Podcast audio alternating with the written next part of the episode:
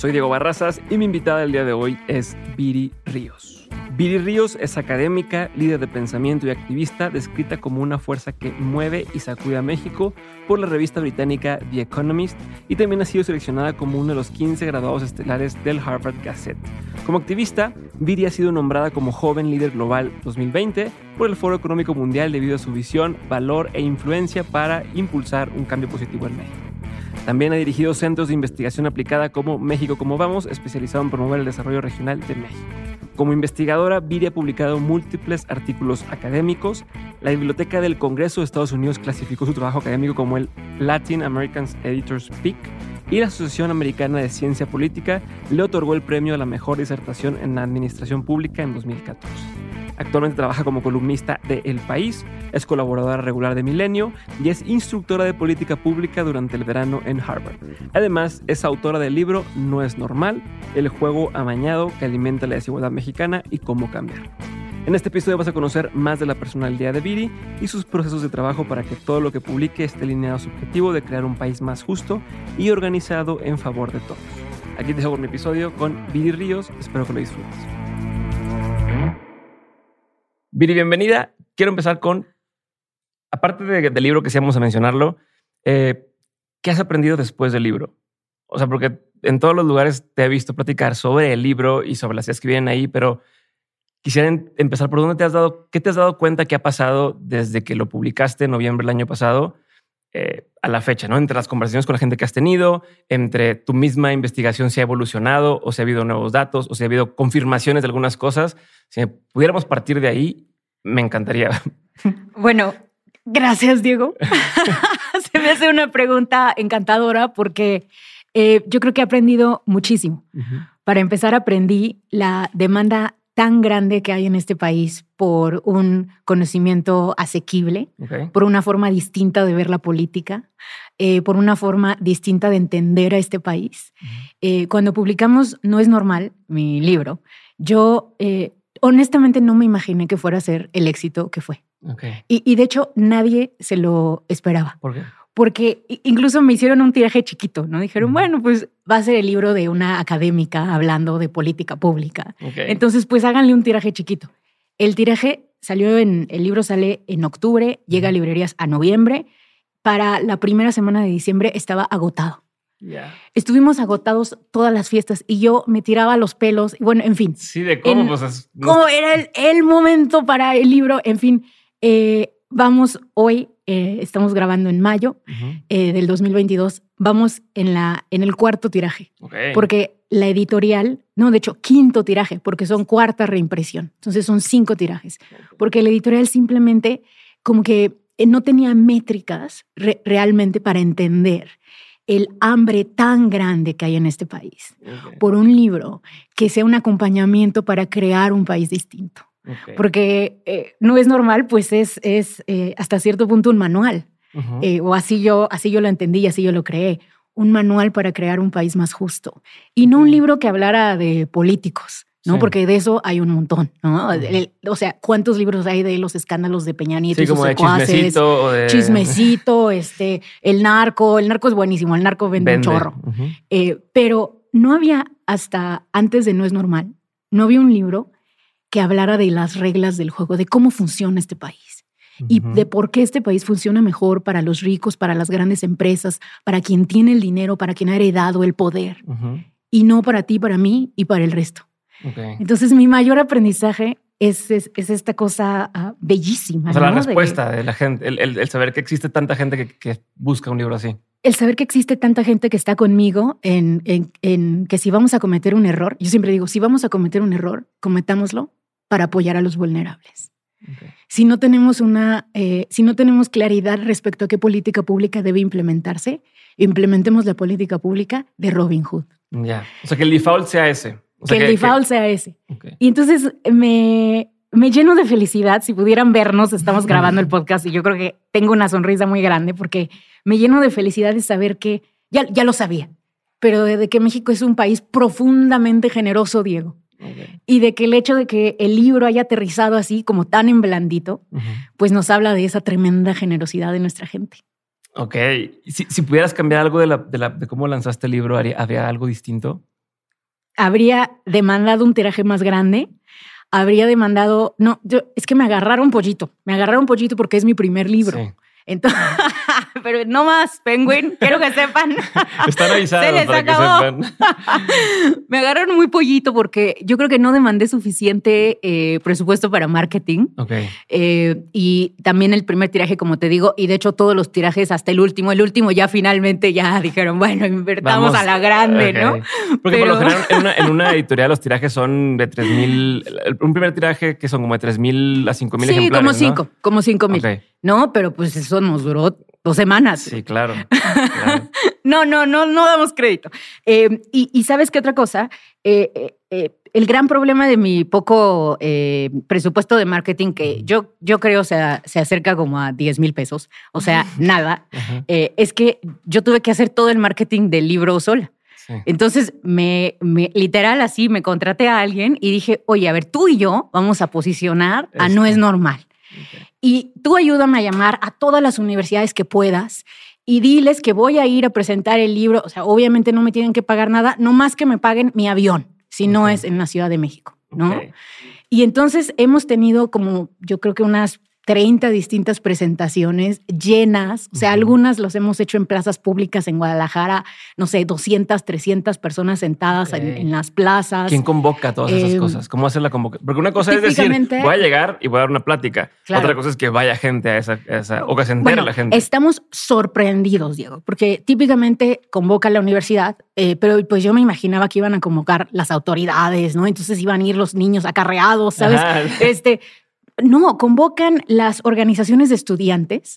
De repente llego y está el auditorio lleno y son eh, pues, chavos de 20, 25 años y me recuerdan mucho a mí, ¿sabes? Me recuerdan mucho a mí hace, no voy a decir cuántos años, ah, pero eh, me recuerdan a mí porque eh, yo recuerdo, ¿no? En la universidad, no sé, en, nuestra época estaba de moda, recordarás el zapatismo, ¿no? Pero también Naomi Klein y bueno, Chomsky que sigue de moda, pero bueno. Eh, y yo me acuerdo escucharlos y decir como, wow, o sea, están cambiando la forma, o sea, están revolucionando la forma en la que yo entiendo el mundo y la política pública, ¿no?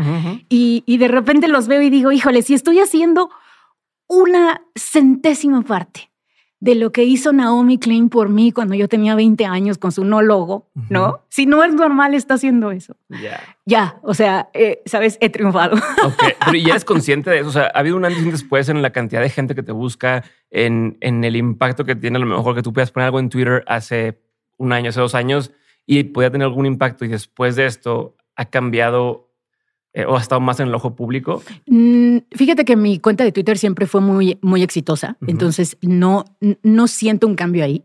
o el em, tipo de gente. Por el contrario, creo que eh, Twitter, con esta polarización tremenda que existe, como que cada vez es más difícil aterrizar ideas complejas como las que yo aterrizo, no es normal. Porque, a ver, no es normal, no es un libro que hable bien o mal de López Obrador que eso, eso es lo que vende muy bien en Twitter. Si tú hablas bien de López Obrador, súper bien. Si hablas mal de López Obrador, súper bien. Pero si llegas con un libro como el mío, que dice, a ver, los grandes problemas de México son estructurales, ni los hizo ni los resolvió López Obrador, ni Peña, ni Fox, ni, ¿no? Y, y no hemos tenido un político hoy en día con los pantalones para resolver el problema tan grave de falta de oportunidad que tiene este país.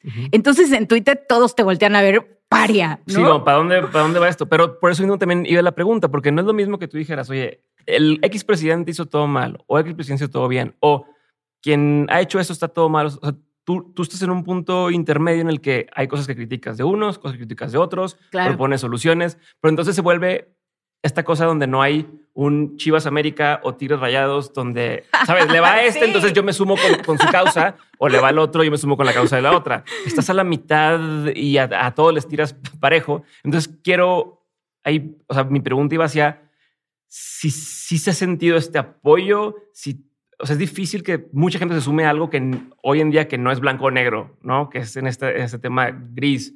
Te puedes agarrar muchos enemigos de todos los lados. Entonces, ¿cómo lo has visto tú? Si, si has tenido estos enemigos de ambos lados o al revés, todo el mundo se ha acercado para decir, bueno, ¿cómo, cómo sumamos? ¿No? ¿Cómo, Mira, yo, diría, yo, yo, yo, diría las dos. Te voy a decir por qué. Porque eh, yo sí he sentido eh, que hasta cierto punto, y, es una de mis metas personales como analista y como periodista, eh, yo he sentido que este libro ha abierto brecha para crear una nueva forma de discusión política. en la cual no estemos hablando de quién está en el poder, sino estemos hablando de cómo nos dejamos gobernar. Porque ese es el gran problema de México. El gran problema no es quién está arriba. Arriba podría estar, me dicen, me dicen, oye, ¿quién es tu político favorito? Oye, quien sea. O sea, pon si quieres a Paquita, la del barrio, que sí corrió, o sea, sí, sí va a ser. Sí se postuló. O sea, pon si quieres a Paquita, la del barrio, no importa. Lo que importa es cómo vamos a estar organizados como ciudadanos para que Paquita, la del barrio, no pueda hacer la política pública que a ella y a sus secuaces le vengan en gana, sino la política pública que nuestro país necesita. Y para eso necesitamos una nueva articulación con el poder. Entonces, en cierto sentido, eh, he sentido mucho respeto, honestamente, de ambos bandos. Eh, en privado, la gente es muy, muy, muy distinta, ya lo sabes, en privado que en las redes. Entonces, en privado he recibido eh, realmente lo que me parece son muy, pues muy, muy sincera, una retroalimentación muy sincera y muy positiva respecto a lo que ha hecho eh, No es Normal para eh, ambos lados del espectro político, el pro-amlismo y el anti-amlismo. ¿Por qué? Porque este libro, como este libro habla y como toda mi, en, general, eh, todo mi periodismo y mi análisis habla de los grandes temas de México, pues no importa de qué partido político seas, siempre vas a encontrar algo aquí que, sabes que, hace cantar tu corazón, ¿no? Entonces, por ejemplo, eh, yo lo fui a presentar como parte de mi campaña de marketing eh, que me armé gratis. Yo lo fui a presentar a todas las facciones legislativas, tanto en la Cámara Baja como en la Alta, Senado y diputados. Y entonces yo me di cuenta, como por ejemplo en el Senado del PAN, o sea, la cuna del fifiato, eh, pues les encantaban algunas cosas, ¿no? Me decían, oye, qué buena onda lo que dices de generar más competencia para impulsar a los negocios, para crear más y mejores empresas, bla, bla, bla, bla, ¿no? Y luego lo fui a presentar a la Cámara de Diputados con Morena.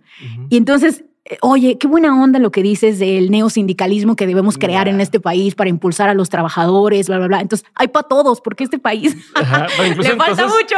Medio estratégicamente también ibas manejando según a dónde ibas a hablar, ¿en qué capítulos te enfocabas? No, yo siempre llego con mi mismo discurso, que es muy consistente, que es el siguiente. Ojalá el problema de México fuera la corrupción.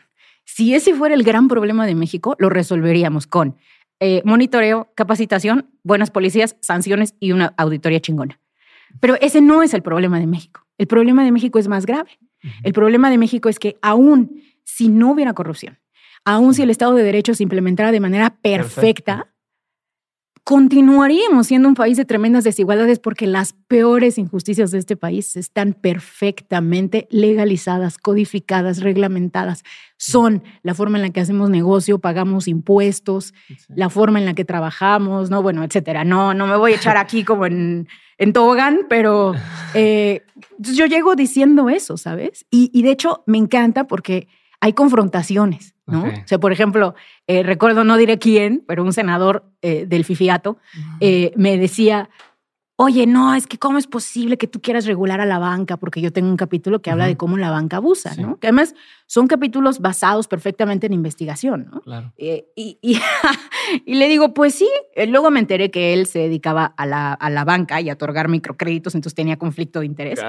pero, pero, ¿sabes qué? O sea, hay que confrontar también en ese sentido. O sea, no confrontar eh, como de manera abusiva o de manera grosera, pero sí con los datos, con la evidencia, con la información. Y cuando lo haces así, la gente te lo agradece. O sea, honestamente creo que te respeta mucho más cuando lo haces así. Ok. ¿Y ha habido cosas que has cambiado tu opinión? Ya sea previo a escribir el libro que dijiste, oye, investigué, me clavé, como, como lo haces y hubo cosas que yo pensaba que ahora ya no pienso. Claro.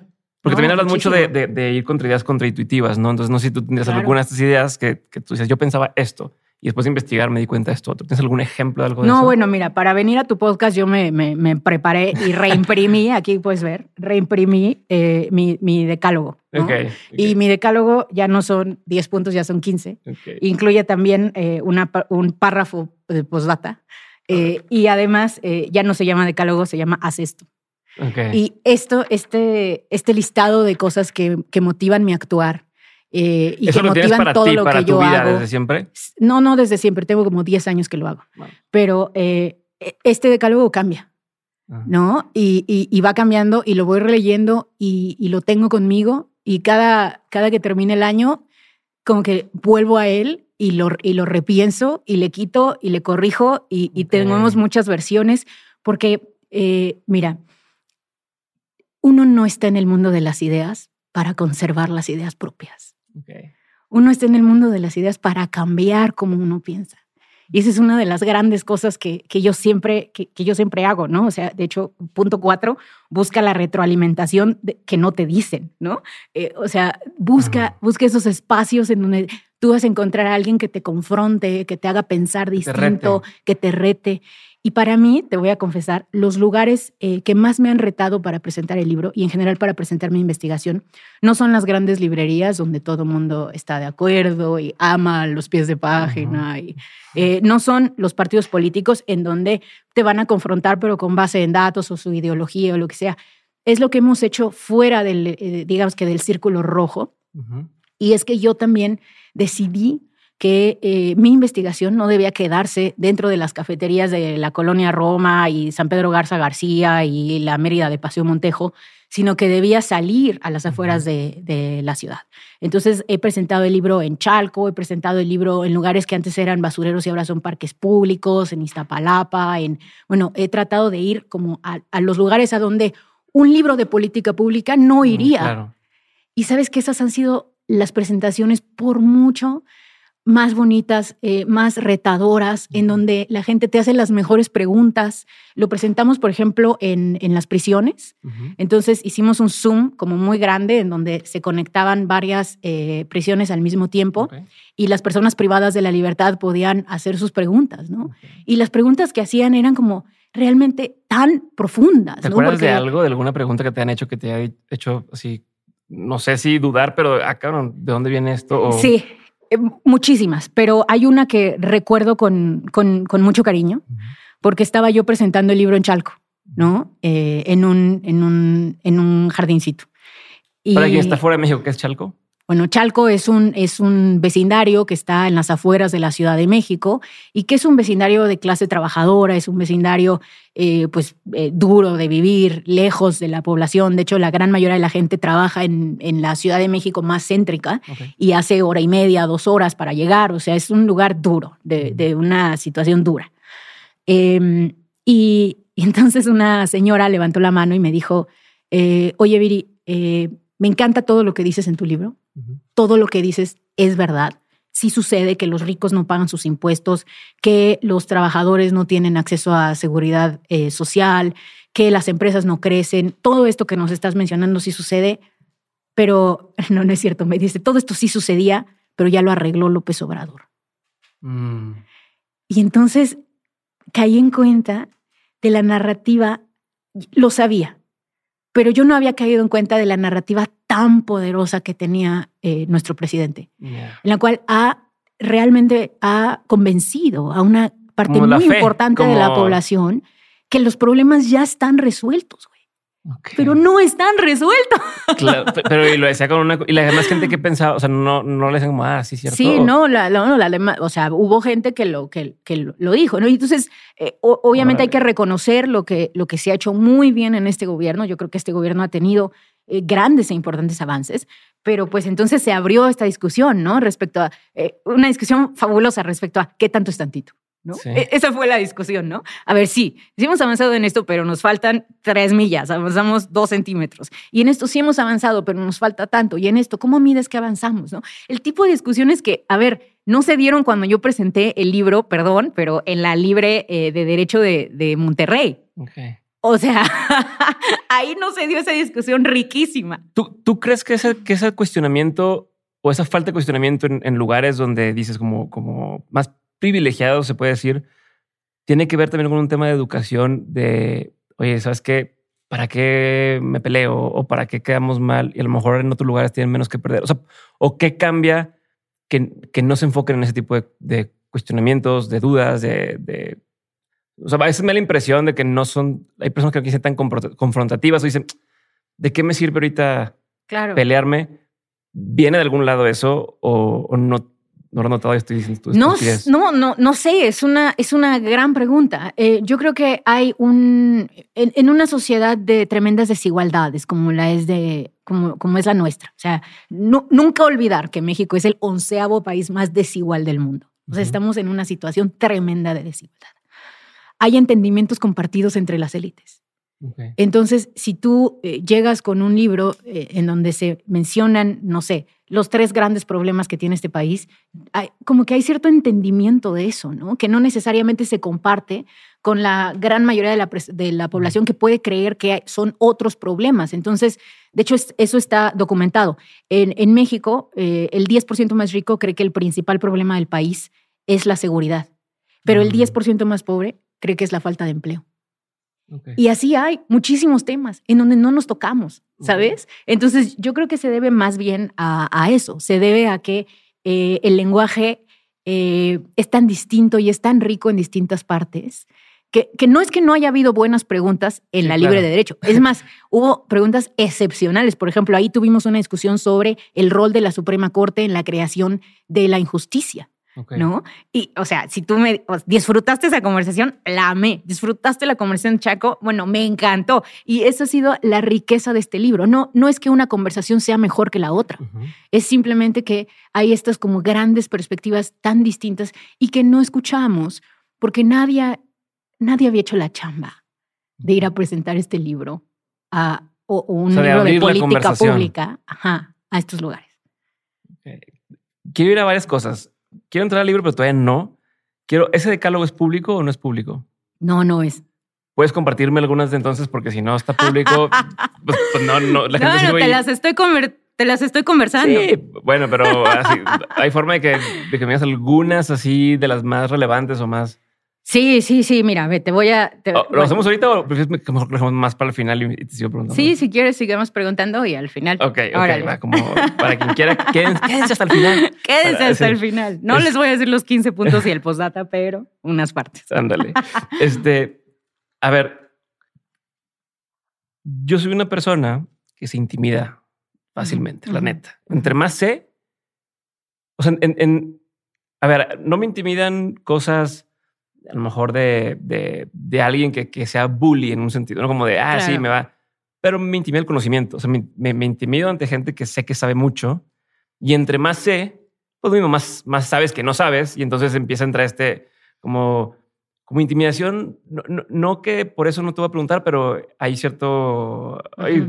¿Para dónde va? ¿Qué tal que piensa que soy un burrazo? Y, y más que eso es cómo me mantengo al nivel de la conversación. Ok. Claro, claro. Pero yo no voy por el mundo teniendo esas conversaciones. O sea, sí en el podcast, pero, pero el podcast ni siquiera se trata de que yo venga a decirte qué es lo que claro. sino tú me vas a decir a mí. Claro. Entonces aquí estoy algo bien librado porque no hay problema. Pero tú sales con un libro donde pones una serie de ideas, una serie de propuestas, y entonces vas, no, no sé si a defenderlas, pero a cierto punto tienes tú ya así de, ok, eso es mi trabajo. Claro. Vamos a hablar sobre eso, ¿no? Claro. ¿Cómo haces para no achicarte? ¿Cómo haces para no si es que no te intimidas, para no intimidarte, o si sí, cómo a pesar de esa intimidación o ese nerviosismo, cómo vas y te enfrentas con estas personas, que en algunas son en la esfera política, algunos en los medios de comunicación, que tienen así para un error, una cosa, y te puede una espiral de, noticias virales negativas, ¿no? Este, eh, o injusto los grandes empresarios. ¿Cómo vas a decirle sus verdades a la gente y no achicarte? No sé si me, estoy explicando. No, bueno, o sea, e, el fenómeno del, miedo está contigo siempre. O sea, eso, eso, no, eso no se queda nunca fuera. Eh, o al menos esa es, esa es mi experiencia. O sea, yo antes de llegar a hoy aquí al podcast con Diego, tuve mis cinco minutos de miedo ahí afuera en la puerta de, bueno, a ver a ver qué pasa, ¿no? A ver qué me pregunta Diego, ¿no? Y qué tal que diga una burrada, ¿no? Eh, la semana pasada estuve en tercer grado, uno en México, uno de los programas de opinión, eh, yo diría quizá el más importante del país y además regularmente tienen una mesa muy fija y me invitaron como a, mí, ¿no? Que es como, yo jamás me imaginé, ¿no? y, y, en la sala de maquillaje antes de entrar tuve mis cinco minutos de miedo, ¿no? Y dije, Dios mío, ¿cómo, o sea, qué voy a decir yo? Que no diga, sabes, X y Z, que son personas a las que admiro, etcétera. O sea, el miedo te acompaña, pero, pero el arrojo también. Okay. O sea, y, y, y, yo creo que en ese sentido, eh, yo siempre trato de como recordarme que el miedo no se va a ir, pero que las ganas y la pasión de hacer lo que hago tampoco. Entonces, eh, como que me, sabes, es como, me, me, impulsa mucho y me mueve mucho y, y sobre todo me preparo mucho.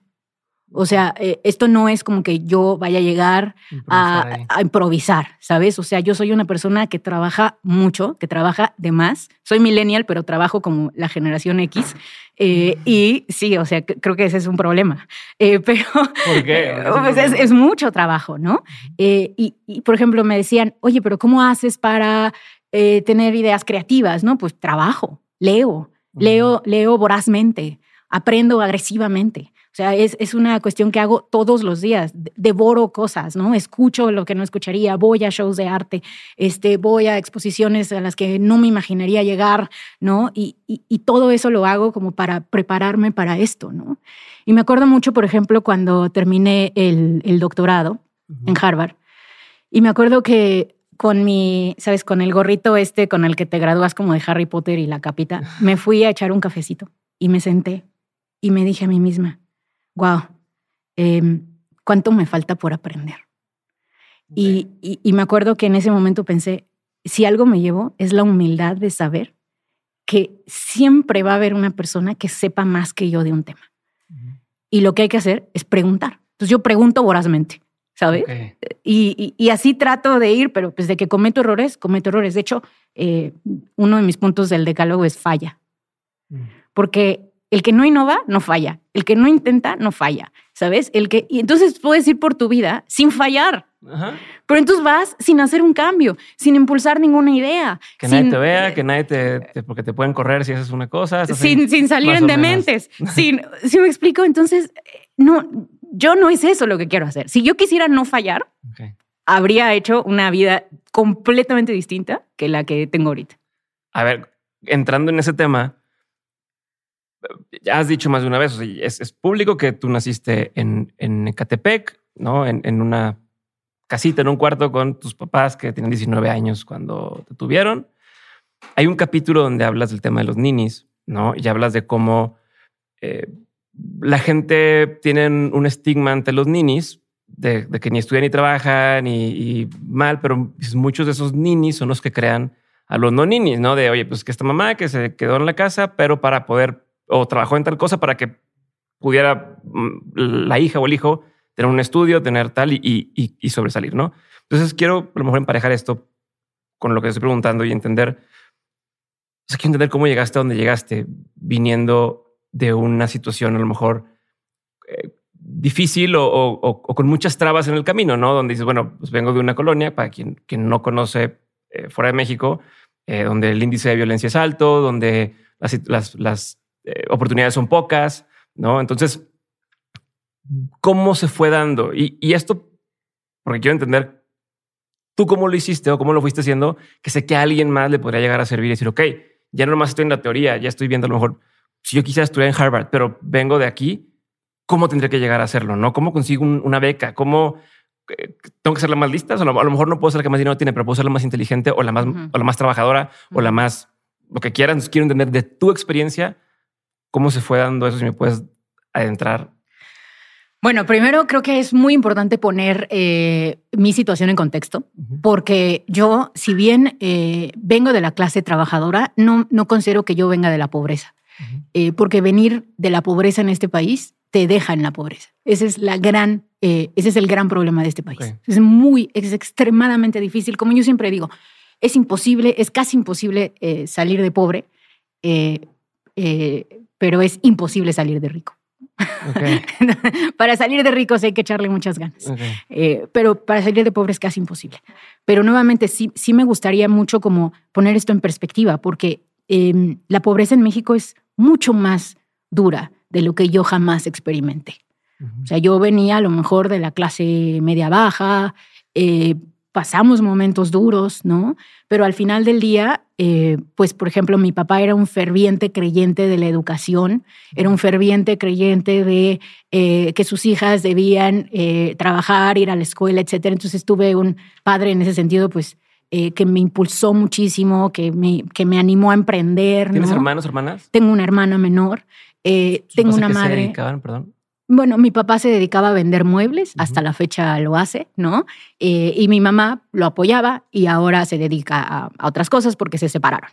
Pero el tema es que eh, yo tuve hasta cierto sentido mucho privilegio, ¿sabes? Y yo cuando, cuando miro en retrospectiva a mi vida, yo no veo la vida de alguien, ¿sabes? Que viene de la pobreza y que luego llegó a Harvard. Ese es como un mito, no es cierto. Nadie, nadie que nazca en la verdadera pobreza llega a Harvard porque hay problemas estructurales descritos a lo largo de toda mi investigación y, descritos por muchas otras personas que impiden que eso suceda, ¿no? Entonces, eh, más bien, eh, yo como que cuestionaría ese mito, ¿no? Y si me dices, ¿cómo, cómo lo lograste? Pues yo no creo que lo haya logrado yo, porque yo no creo que nada se logre solo. Estamos eh, levantándonos en, los hombros de tanta y tanta gente, de tantas y tantas instituciones, de tanta suerte, em, de tantas, eh, pues, eh, como le llaman los gringos, serendipity, ¿no? lo, que, lo que pasa que, que no esperabas, ¿no? y, y, todo eso te va impulsando, te va llevando por caminos que ni te imaginaste, ¿no? Yo recuerdo así como dos o tres cosas que pasaron en mi vida que digo, wow, si no hubiera pasado, mi vida hubiera sido distinta. ¿No? de alguna? Eh, sí, sí, mira, por ejemplo, te cuento que yo estaba. te quiero sacar toda la eh, sopa. Entonces ahí te va, ahí te va. No, hombre, pero son muchas. O sea, es interminable, ¿sabes? Porque eh, creo que el, el, el, mito de que si tú lo haces bien, llegas lejos, o sea, sí hay que echarle muchas ganas, sí hay que trabajar mucho, pero no es eso suficiente. También hay mucho, mucha suerte, ¿no? Y muchos eventos fortuitos. Em, yo, por ejemplo, me acuerdo mucho de cuando eh, yo estaba, yo, fíjate, yo decidí estudiar periodismo en la, en la UAM Xochimilco. Entonces estaba yo en la, en la UAM Xochimilco y en el patio, ¿no? Así como con mis, con mis cuates, ¿no? En ese entonces usaba como unas como rastas así larguísimas y yo, y bueno, no, yo era súper hippie, ¿no? Okay. ¿Cuántos años tenías este, ahí más o menos? pues yo creo que habré tenido unos 17 porque yo entré muy, muy, muy joven a la, a la licenciatura. este, y entonces me fue a buscar mi papá en su bochito rojo, ¿no? Y me encontró en la UAM Xochimilco y me dijo, vengo a llevarte a que hagas el examen de admisión al ITAM. No, ¿cómo crees? No sé qué. Sí, es hoy y vengo a llevarte a que lo hagas porque estoy seguro que si lo haces te vas a quedar y te van a dar una beca. Y yo, Ay, ya sabes, ¿no? Bueno, ok, vamos pues. Entonces ya nos subimos en lo que me convenció, tomó tiempo. Entonces eh, ya íbamos como, me acuerdo así como súper tarde, ¿no? Él iba manejando con todo, así por la Avenida Revolución, iba así como que echándole a todos encima. Y me acuerdo que eh, me baja en la puerta del ITAM, así abre la puerta, me baja y me dice, Viri, que Dios te bendiga, te va a ir súper bien, vas a ver, ¿no? Me acuerdo perfecto. Y ese fue un momento que cambió mi vida, porque yo entré al ITAM, fue uno de los eh, exámenes de admisión más altos, entré con beca. Este, Ni te preparaste, o sea, no fue así, ¡pum! Y, cambió mi vida. Cambió, cambió mi vida porque eh, la realidad es que eh, yo tengo mis diferencias ideológicas con el ITAM, debo, debo decirlo, pero le debo mucho. Me dio una educación de muy alto nivel, eh, me llevó a pensar y a cuestionar cosas que probablemente eh, yo no había hecho antes eh, y me dio un, grupo de profesores que me impulsaron.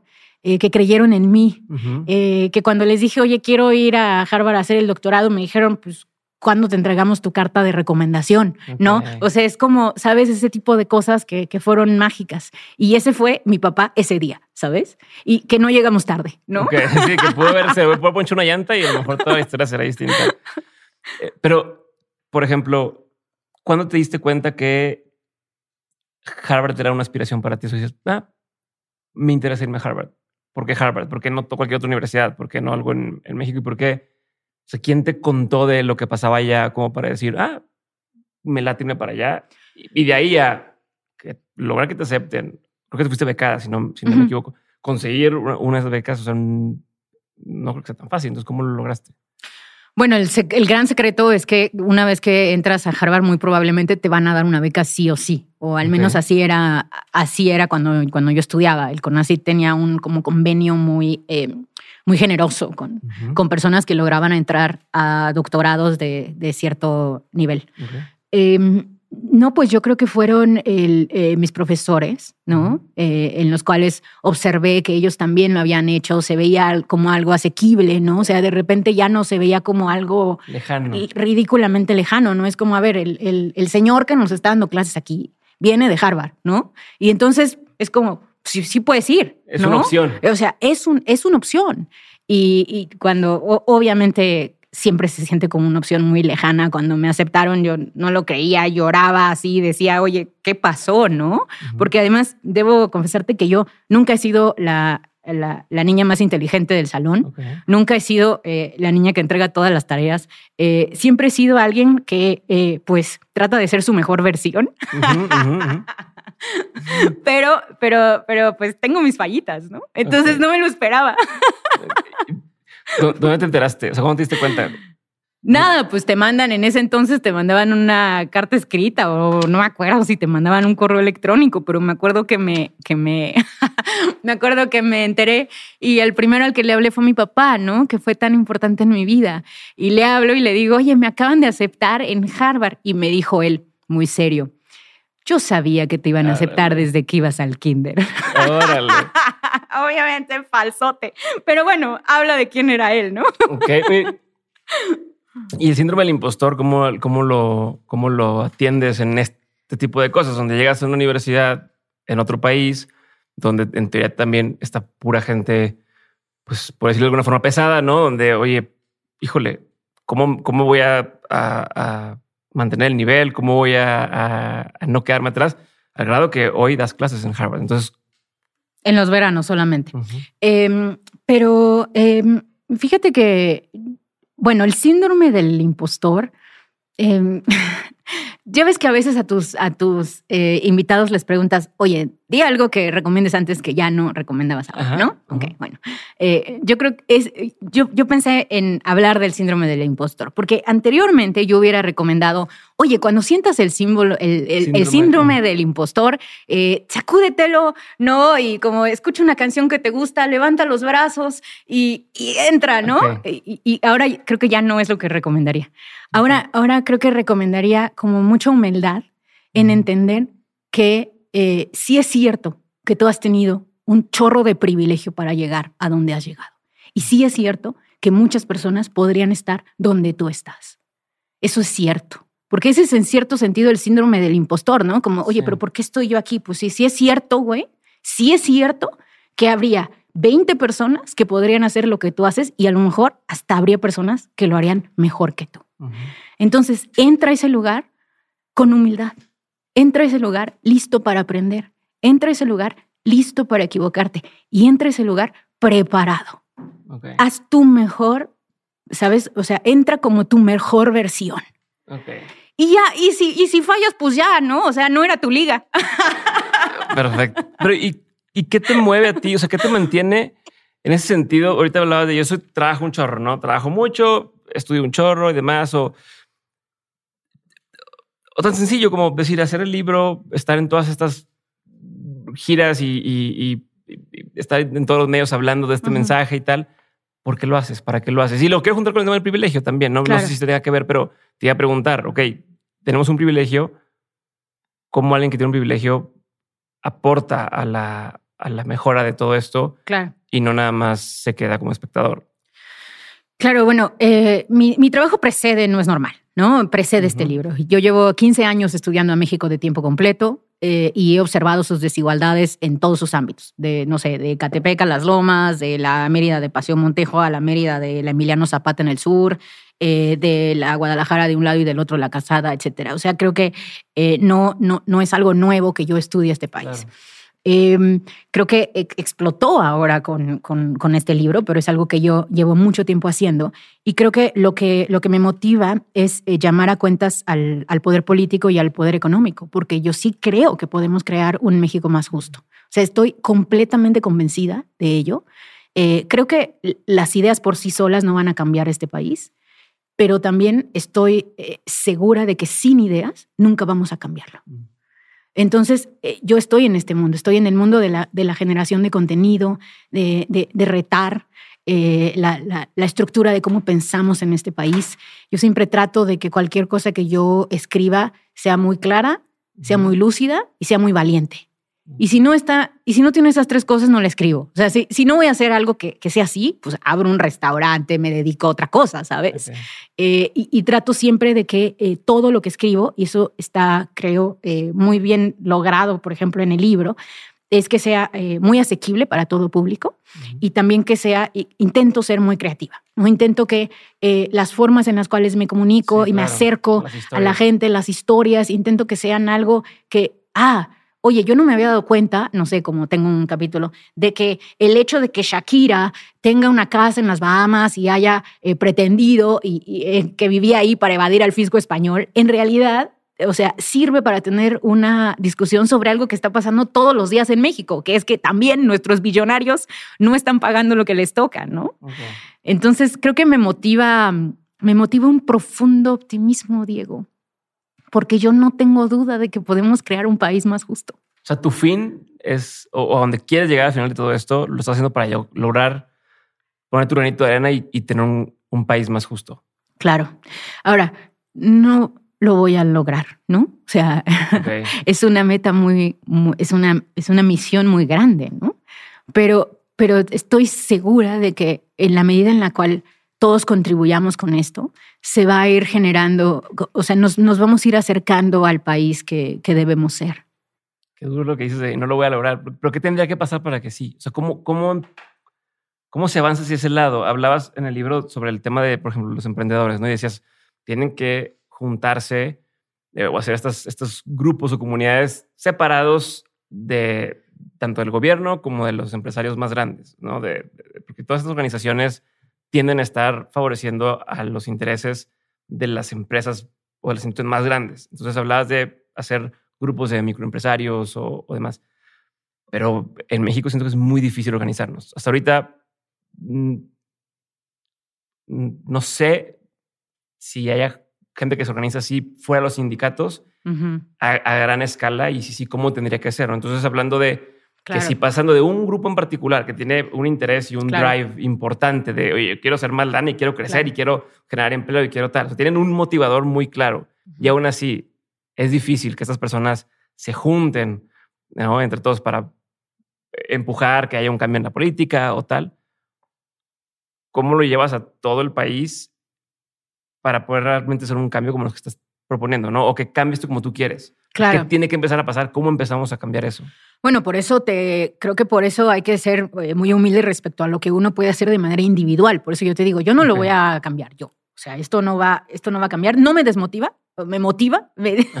Tengo un amigo que me dice, ocasionalmente nos vamos a echar cervezas, ¿no? Me dice, oye, ¿cómo? O sea, yo leo las noticias y, me deprimo. ¿Cómo haces tú para no deprimirte? Y le digo, no, yo, yo leo las noticias y digo, ¿cuánto más por hacer? ¿Cuánto más por cambiar? ¿Cuánto más? ¿Sabes? Me motivo como muy positivamente de, de, de todo el, el, trabajo que hay que hacer todavía, ¿no?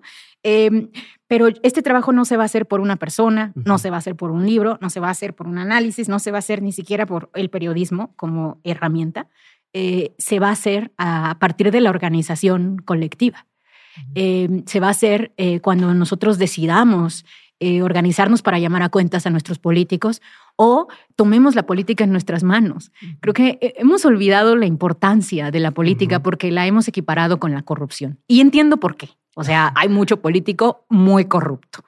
Pero la realidad es que eh, hay que entrarle. O sea, quien pueda, quien quiera, quien tenga el carisma, quien pues debería estar ahí y como, sabes, este, postularse. Y... pero sería desde el, desde el, desde el gobierno o desde la iniciativa privada. Bueno, estás hablando con alguien que tiene un sesgo muy importante porque yo sí creo que el, el gobierno es el, es, el, es el gran espacio en donde se crean las reglas del juego y, hay espacios de mucha eh, influencia, ¿no? O sea, hacer negocios, de muchísima influencia. Pero la forma en la que se hace negocio se determina a partir de las regulaciones creadas por el Estado. Entonces, yo, yo en lo personal sí creo que el Estado es el lugar en el cual se deben cambiar porque eh, las cosas, porque es ahí en donde se gestan las injusticias. O sea, eh, es ahí en donde se hace que una transnacional pague menos impuestos que una, que una pyme es ahí donde se hace eh, legalmente que haya eh, lagunas fiscales para que los millonarios paguen menos impuestos que la clase media proporcionalmente a su ingreso. Es ahí donde se gesta que no haya suficiente dinero para guarderías públicas y entonces eh, las mujeres nos dediquemos al trabajo no pagado de cuidados para permitir que los hombres trabajen, etcétera, ¿no? Como la, la gran cantidad de las injusticias. Ok, pero entonces, regresando a eso, y te lo pregunto desde el lado completamente ignorante, gente que te digo yo, ok, yo quiero ayudarte a cambiar esto, ¿no? Tengo que entrarle a la política. O sea, esa es la, la, la, la forma de tratar de, de, hacer el cambio. Me encanta tu cara porque pues te ves muy angustiado. No, porque es que es real. O sea, es, es, es, es o sea, por ejemplo, si ahorita digo, ok, estoy tratando de hacer este, de crecer este, esta empresa que se llama Dements, que tenemos varias cosas, que tenemos varias personas en el equipo. Eh, y si a veces está difícil alcanzar el fin de mes. Claro. Si digo, bueno, ahora voy a meterme en política, me, vamos a dejar esto en pausa, ¿no? Pero tampoco hay, un sueldo asegurado y también empieza a haber un tema de, o sea, no hasta que ya estás ahí y luego ya empieza a, quieres cambiar algo donde todo el mundo va en contra de ti, donde te piden favores, donde empieza a haber otras cosas. Entonces, ¿qué, cómo, te, ah. o sea, ¿cómo le haces? no sé, ¿sabes? Mira, como para toda esta gente dice, ok, te la compro, ya estoy convencidísimo, quiero hacer un cambio. Mira, diría dos cosas. Eh, la primera es que tu, cara, cuando me haces esta pregunta, es la cara de todos cuando digo esto, porque no estamos ni siquiera acostumbrados, o sea, como decimos política y empieza como a oler feo, ¿no? Es como, güey, ¿de qué me hablas? ¿No? Eh, entonces, eh, uno diría, no, la, digamos que la política institucionalizada no es el único camino para un cambio. Si tú tienes una empresa y estás haciéndola crecer y estás teniendo creando buenos empleos bien pagados eh, y si estás, eh, sabes, organizándote con otros empresarios para eh, impulsar una nueva forma de hacer negocios, no sé. O sea, hay mil formas en, la cual, en las cuales se puede hacer política sin que sea la política institucionalizada. Porque ah, cuando yo hablo de la política, hablo de la organización pública en, en, en favor de metas colectivas que mejoren a este país. Entonces, en Dementes, pues tú podrías decir, oye, yo me voy a poner por meta que, no sé, uno de cada 20 personas que entrevisto va a ser una persona que va a hablar de política pública y no va a ser solamente hablar de negocios, ¿no? Bueno, ese es un gran, eso sería a lo mejor un gran avance porque inspirarías a tantos jóvenes a estudiar política pública. No sé, estoy inventando. Em, eh, entonces, una diría eso, no, olvidar que la política no es solo la política institucionalizada, ¿no? Em, y la segunda es, em, dos, sí es cierto que la política huele feo sí es cierto que la política a lo mejor te ensucia las manos. Pero a ver, quiero que pensemos en quién ha cambiado el mundo o el país sin entrarle a algo que huela feo, ¿no? Sin entrarle a algo que esté podrido, porque ese es el punto. Tienes que entrar a cambiarlo, ¿no? Y sé que suena tremendamente, eh, pues, a, lo mejor ingenuo. Sé que suena a lo mejor tremendamente ingenuo, pero de ingenuidad están hechos nuestros grandes héroes. O sea, ningún héroe llegó o hizo un cambio profundo sin creer en algo que parecía increíble. ¿No? Entonces yo creo que sí hay que, yo, yo, o sea, pienso que quien pueda, quien quiera, quien tenga el carisma, eh, debe entrarle, ¿no? A lo mejor no eres tú, porque tú estás haciendo este servicio público tremendo, que es este podcast que inspira, que mueve, que abre, pues, que abre puertas, que abre mentes, ¿no? Eh, pero hay otras personas que a lo mejor sí, que están ya organizándose y que les falta nada más como entrarle, ¿sabes? Ok. Eh, y creo que ahí sí se debe romper la, pues, la puerta de cristal, ¿no? Ok. A ver, hablando un poquito más del, día del libro, ¿cuáles son algunas ideas contraintuitivas que tenemos todos? Mm. Bueno, yo creo que varias. Una muy importante es que el Estado es muy grandote y gasta mucho dinero. ¿no? Entonces, eh, este es el, el que todos llevamos dentro, ¿no? Que cree que, no, hombre, el Estado gasta un chorro y le da un buen de dinero a los pobres y por eso los pobres no trabajan porque les dan mucho, ¿no? Y en realidad cuando tú ves los datos y ya te pones muy objetivamente a ver eh, realmente cuánto gasta el gobierno mexicano, pues uno, somos el país eh, que menos gasto público tiene de toda la OCDE. Dos, somos el tercer país de Latinoamérica con menor gasto público. O sea, ahí está metido Nicaragua, El Salvador, Guatemala, bla, bla, bla, bla, bla. Bueno, entre todos esos, México es el tercero más bajo. O sea, estamos muy abajo, ¿no? Eh, y tres, nuestro país tiene y recauda menos impuestos que las Bahamas, que es un paraíso fiscal. Entonces somos un paraíso fiscal disfrazado. Entonces no hay tal cosa como el gobierno generoso, el gobierno que todo lo da, el gobierno que gasta mucho. A ver, no, eso no es cierto. No hay dinero para gastar mucho. No hay. ¿No? Entonces creo que ese es un, un gran mito. Hay muchos otros, ¿no? Otro mito, por ejemplo, es se roban mucho dinero. Si tú le preguntas a la gente, oye, ¿cuánto dinero se roba el gobierno? Eh, estaba platicando con un académico del Colmex, se llama Raimundo Campos, y me decía, eh, en mis encuestas la gente dice que se roban la mitad del dinero. Y cuando tú ves los datos, en realidad, de acuerdo a la Auditoría Superior de la Federación, se roban, o bueno, hay irregulares, porque no sabemos si se lo robaron o qué pasó, pero se desapareció el 1%. Entonces, y eso es una, o sea, nuestra auditoría en los últimos 10 años ha realizado 14 mil auditorías, es una de las auditorías más grandes que existen en Latinoamérica, realiza, o sea, auditorías en los tres niveles de gobierno, es, es, realmente una institución como muy fina en su trabajo, ¿no? y, y, y, ellos dicen, de todo el universo auditado, entre 1 y 2% es lo que encontramos irregular. Entonces no es tantísimo, ese es otro gran mito. De toda la lana que se mueve pues de y que pasa por manos del tema de gobierno, se roban de todo lo que hemos auditado, que es una parte importante del gasto público, ¿no? Eh, Pensé más.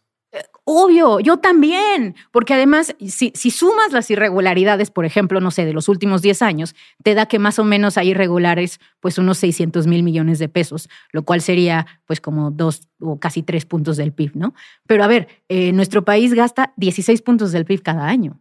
Entonces, eh, el que se haya irregular, pon tú, tres puntos de 10 años, pues, o sea, está mal, qué mal, que, o sea, ladrones, o sea, hay que cambiar a esa gente, pero, a ver, no es tanto. no es el problema, o sea, no es el, o sea, si tú no quitaras eso como quieras, seguirías estando los problemas, lo que decías hace rato. 100%, los grandes problemas de este país son legales. O sea, eso incluye, e, este, este tema de robos incluye el, el tema de, oye, le contratamos a no sé quién para que haga un puente y de ahí nos quedamos con una lana y o sea, esa entra en esa Esto incluye solamente eh, dinero público que fue eh, o malversado o que no lo encontramos, ¿no? Que, o sea, que fue irregular porque la auditoría te dijo, oye, tú habías dicho que te ibas a gastar este dinerito en, no sé, hacer un puente y no está el puente. O, oye, tú dijiste que te ibas a gastar este dinerito en vacunas y, eh, pues, pusiste la mitad de las vacunas, ¿dónde está el resto? ¿No? Como ese tipo de cosas de dinero público. Hay una corrupción de dinero privado. ¿no? De, por ejemplo, Odebrecht es un, es un ejemplo, ¿no? En donde eh, el esquema parece ser, el mecanismo era que una empresa privada daba dinero privado a los funcionarios públicos para que le dieran contratos a modo o para que le dieran contratos, ¿no? Pero ese es dinero privado, ese no es dinero de nuestros impuestos, ¿no? Sí, no, eso es que ellos hagan lo que quieran. O sea, no, no, no está muy mal, pero, pero el tema es que eh, la idea. Sí, pues que como quiera no se iba a ir a, hacer una escuela o a un tal. Total, digo, la idea que permea de que yo no quiero pagar mis impuestos porque se roban todo. A ver, papá, a ver, ¿no? No es cierto. O sea, sí se roban una parte, pero ni remotamente. a ver, Ni remota, a ver, papacito. Ni remotamente, o sea, sí paga, güey. Sí paga, ¿no? Tienes que pagar. Ok, ok. Yo, sabía, yo no sabía eso. Este, a ver, ¿y el impacto que tienen los medios? Eh, ahorita lo mencionabas con la narrativa de, de AMLO, con esta persona que te decía, no, pero ya cambió todo. Y te das cuenta del poder.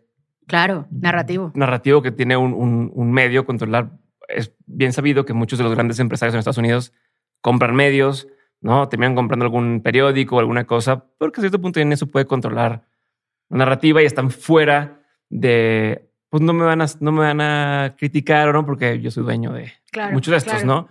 Eh, y si hiciste una charla, déjame me acuerdo el nombre exacto, donde hablabas de Knowing Where and How Criminal Organizations Operate Using Web Content, ¿no? De hablabas de, del contenido web y por ahí había otra, de hablabas del tema de los medios. quiero también conocer un poco tu postura, tu, tus insights de, de, pues esto, ¿no? De que si realmente sí es eh, valioso tener un medio, de qué tanto impacto realmente puede tener y de, me da mucha curiosidad eso, de cómo realmente las, que no me, he pensado yo que el contenido web tenía que ver con las organizaciones criminales. bueno, te voy a contar algo que eh, esa, esa, esa plática no sé ni cómo la encontraste, porque eso es de hecho contenido de mi tesis doctoral de hace muchos, muchos años. Eh, y em, creo que, bueno, lo que hacía era utilizar, eh, es, creé un, un, algoritmo que lo que hacía era leer automáticamente. En ese entonces no había tanto eh, como de, esto, ahora ya se hace mucho, pero en ese entonces era muy innovador porque lo que, lo que hice fue crear un algoritmo que leía automáticamente. Bueno, yo sé programar, yo sé código, sí. Eh, es que yo sé un poquito de muchas cosas. Ya vi, ya vi. pero no, y de hecho, tomo clases de, o sea, ahora dije, bueno, ya me voy a volver más buena en código. Este, y entonces estoy ahora como tomando unas clases. Me encantó ver que en GitHub eh, tenías, tenías las cosas. Claro, o sea, mi libro tiene bases de datos, tiene código, tiene, o sea, está, mi, mi, libro está hecho para que quien no crea lo que dice aquí, vaya a la fuente. Hágalo. Y se convenza. O sea, si estás, si no estás convencido de lo que acabamos de decir, adelante, ¿no? Pruébalo. entonces, a las pruebas me remito, ¿no? Pero entonces eh, creé este algoritmo que lo que hacía, muy innovador en su época, ¿no? O sea, no puedo ni creer cómo se me ocurrió, pero bueno, se me ocurrió. Este, y, había que leer automáticamente absolutamente toda la prensa eh, que se había publicado en Google News, que entonces ahora Google News ya está más acotado. Si tú te fijas, ahora buscas algo en Google News y te sale solamente como las últimas notas. Pero en ese entonces era o sea, todo. O sea, era la hemeroteca más grande del mundo y pública. Entonces creé un algoritmo que la leía completita y te iba diciendo dónde se decía que operaban distintos grupos criminales. Entonces te encontrabas una nota de, no sé, el, Diario del Noroeste, ¿no? Un, periódico relativamente pequeño, eh, y decía, aquí en el municipio de no sé qué, eh, se identifica que el cártel, la, ¿no? Y entonces iba como leyendo, iba extrayendo y entonces luego con, con algunos eh, modelos estadísticos para, para saber qué, qué, tan fuerte era, digamos, la señal eh, de la presencia, eh, mapeaba, el, mapeaba, digamos, dónde operaban los cárteles y dónde habían operado en los últimos, en ese entonces creo que hice 10 años o 12 años, no me acuerdo, ¿no? Y entonces yo hice, mi, hice mi algoritmo, lo saqué, lo posteé en mi, en mi sitio web de, de la universidad, que pues era un sitio que no veía nadie, nadie, ¿no? Y de repente me cayó una llamada eh, de, del FBI. ¿Del FBI? Órale. Te lo juro. Órale. ¿Qué te Así, un güey, o sea, no sé si del FBI institucional, pero un güey del FBI. Y me dice, oye, ¿de dónde, de dónde sacaste eso? Y yo, no, pues. perdón, pero tengo que, ¿cómo se presenta esto? O sea, ¿cómo te dicen? No, pues te mandan un correíto, te mandan un correíto, te dicen, oye, quiero hablar contigo de tu investigación, no sé qué, ah, órale. Entonces ya ah, te pones de acuerdo, hablas, ¿no? Y entonces me dice, no, pero esto fue, fue mágico porque entonces esta cosa explotó de repente y la empezó a cubrir la prensa y todo, y me empezó a llamar los periódicos de, haz de cuenta, no sé, de ay, ¿qué te digo? Eh, Sinaloa, así, eh, de algún municipio eh, de Sinaloa, rural de Sinaloa, para decirme si yo sabía dónde operaba el narco. Y yo así no. Sí, de que yo no tengo, yo no hablé con ellos. no soy yo, ¿no? Porque hasta te daba un poquito de miedo, ¿no? Entonces, bueno, ya después ah, ese, ese algoritmo ha sido mejorado y de hecho ahora existen algoritmos similares para identificar dónde operan los grupos criminales. Tiene uno el CIDE, por ejemplo, el CIDE de Aguascalientes tiene uno padrísimo, hecho por académicos de ahí. Eh, hay otra chava que lo hizo hace un par de años en Princeton eh, y también como que lo mejoró. Obviamente, pues mi algoritmo era era lo que era en su época, ¿no? Pero ahora hay muchos mejores algoritmos. Este, entonces, bueno, en esa época, esa conferencia que no sé ni cómo encontraste, pues era donde yo contaba estas historias, ¿no? Eh, pero pues en, realidad ahora como que me da un poco de ternura porque digo, pues sí, era, era como eh, este ímpetu transformador mío, ¿no? Y este como hambre por aprender de todo que llegó a eso, ¿no? Y que ahora llega pues a, mi libro y ahora se operacionaliza a través del periodismo. Y me dices, oye, el periodismo, eh, ¿qué, impacto tiene, no? Em, bueno, nunca olvidar que Carlos Marx dice que para hacer una revolución se necesita tener un periódico. Es muy importante. Las narrativas son muy importantes porque somos, eh, los seres humanos, eh, somos animales a los que les gustan las historias, yo pienso. Entonces hay que contar las historias correctas. Ok. Perfecto. Entonces sí, o sea, otra forma es tener un medio. Quiero cambiar el mundo. Empiezo con un medio de comunicación. Mm, o, o eh, empieza contando, contando las historias, ¿no? Las historias que quieres contar. Yo, por ejemplo, creo, eh, y uno, uno de mis proyectos eh, también hace unos años, como hace como cinco años, creé un proyecto en donde lo que hacíamos era nuevamente identificar con código eh, leyendo las, las 10.000 auditorías que te conté que tenemos en México en los últimos 10 años, dónde habían ocurrido, en qué, en qué nivel de gobierno, en qué institución específica habían ocurrido la mayor cantidad de irregularidades y en cuáles habían sucedido las menores. Y entonces nos dimos a la tarea de comunicar ambas, porque es muy fácil comunicar quién es corrupto, ¿sabes? Eso es como, ah, pues otro más. Pero nos dimos también a la tarea de hacer la chamba de comunicar, oye, la gran mayoría de los funcionarios públicos en este país son gente decente, son gente que quiere cambiar el país, son gente que está ahí además en muchas ocasiones ganando bien poquito dinero eh, y comprometido con crear un país mejor eh, y con reducir sus injusticias. Entonces nos dimos a la tarea también de celebrar a la función pública, ¿no? Y, yo creo que es, a eso me refiero cuando digo que hay que contar las historias que necesitan ser contadas. Eh, porque México es un país muy generoso y tenemos muchos, muchos héroes. Y esas personas hay que, hay que darles voz. Voy a cambiar de tema por completo. ¿Cómo haces para seleccionar qué se queda, qué se va en un libro? ¿Cómo sabes? O sea, quiero hablar de tu proceso de investigación. ¿no? Llevas haciéndolo años. ¿Cómo, cómo te organizas? ¿Cómo decides qué fuentes ver, cuáles no ver? ¿Cómo sabes qué sí puede ser relevante, qué no puede ser relevante? Claro. Eh, y, además, ¿cómo lo manejas de una forma que puedas usar? Porque una cosa es, yo he leído un montón de artículos que no ya no sé ni cuáles son, ni cuáles eran. Tengo la idea de que, claro. decir, imagínate, ah, que el agua es transparente. Claro. Ah, pues sí, lo leí una vez pero no sé dónde, no sé cuál es la información que lo respalda. ¿Cómo lo has hecho tú? Ahorita hablabas de que todo el tiempo estás leyendo, todo el tiempo estás aprendiendo. ¿Tienes algún sistema, algún método, alguna forma en la que haces que esta información siga siendo útil y no? Bueno, soy obsesivo compulsiva, entonces déjame, déjame.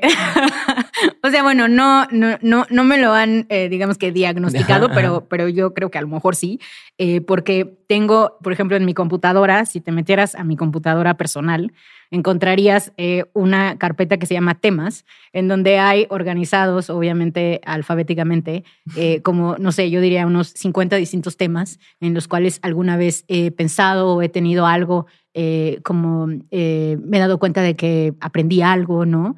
Tengo varias listas, ¿no? Por ejemplo, tengo una lista en mi teléfono que se llama Cosas que no sabía, en donde anoto cosas que yo no sabía antes, porque cuando aprendes una cosa ya se te olvida que antes no la sabías. Ese, es un, ese es un fenómeno muy humano.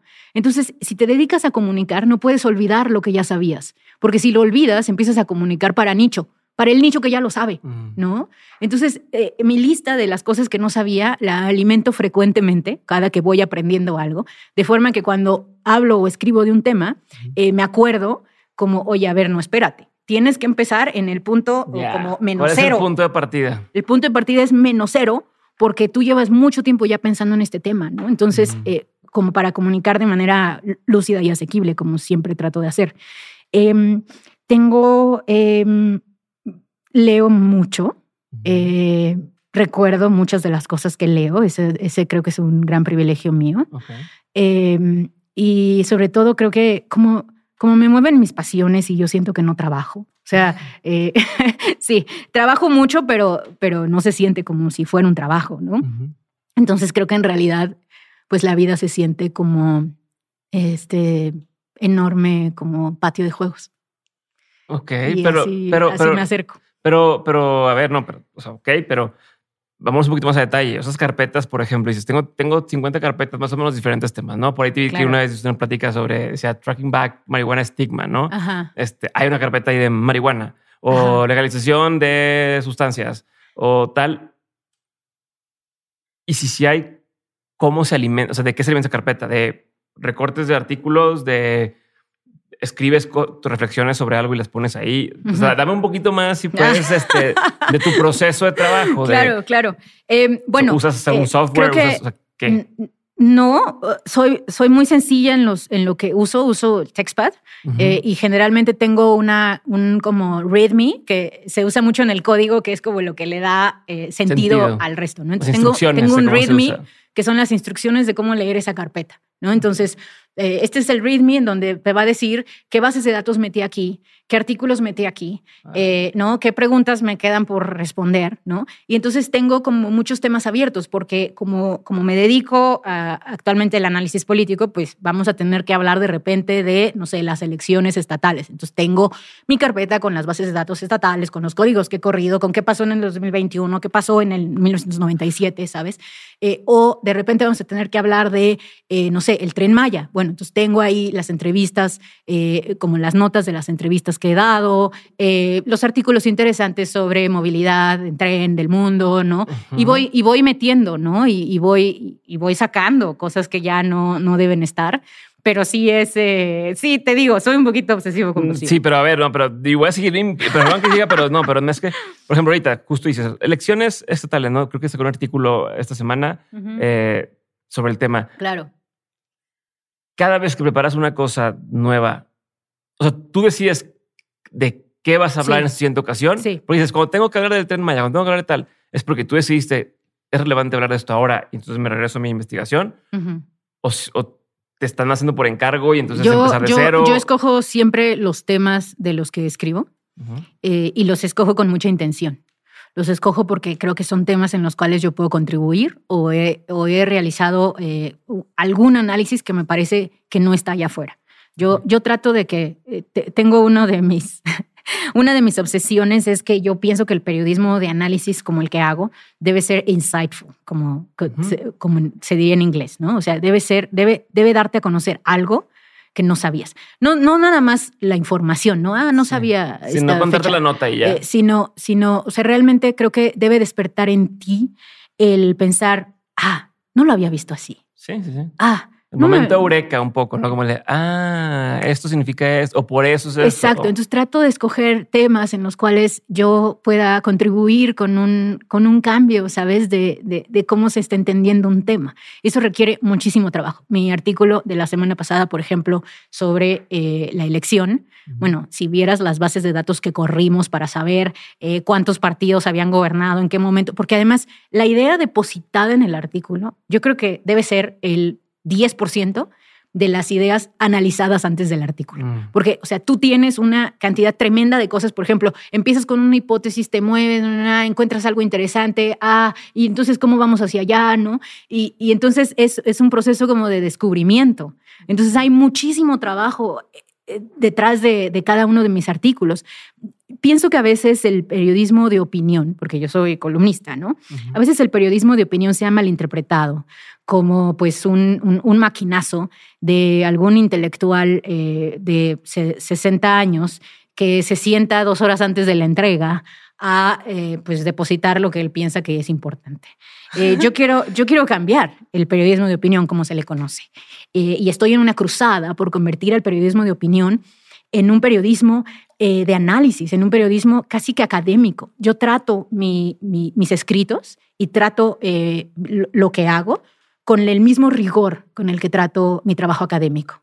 Por eso mi libro, eh, se quejó mucho mi editor, tiene como 100 páginas de, de, pies de página y de, y de referencias y bases de datos y todo. Y él me decía, bueno, lo tuvimos que poner, como ves, en un tipo de letra muy chiquito, porque me decía, oye, son demasiadas. yo, no, no, no, ¿cómo crees? Es que pues esto tiene que estar documentado, ¿no? Eh, entonces, yo así trato mi, de hecho, si ves muchos de mis textos, pues casi que tienen eh, referencias, ¿no? Eh, y, y sabes qué, creo que el lector te lo agradece muchísimo porque a diferencia de, de, probablemente algunas personas, yo, yo estoy segura de que mi lector es una persona inteligente, en muchas ocasiones más inteligente que yo. Y entonces lo trato con mucho respeto. Eh, con mucho respeto.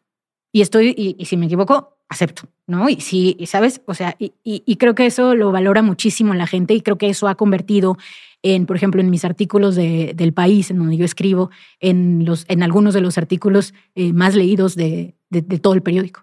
De hecho, eh, uno de mis artículos, por ejemplo, en el New York Times en español, fue, eh, me acaban de decir hace unas, unas semanas, me pasaron los números y me dijeron, en toda la existencia del New York Times en español, que desafortunadamente ya dejó de existir, en toda la existencia, el artículo más leído fue el tuyo.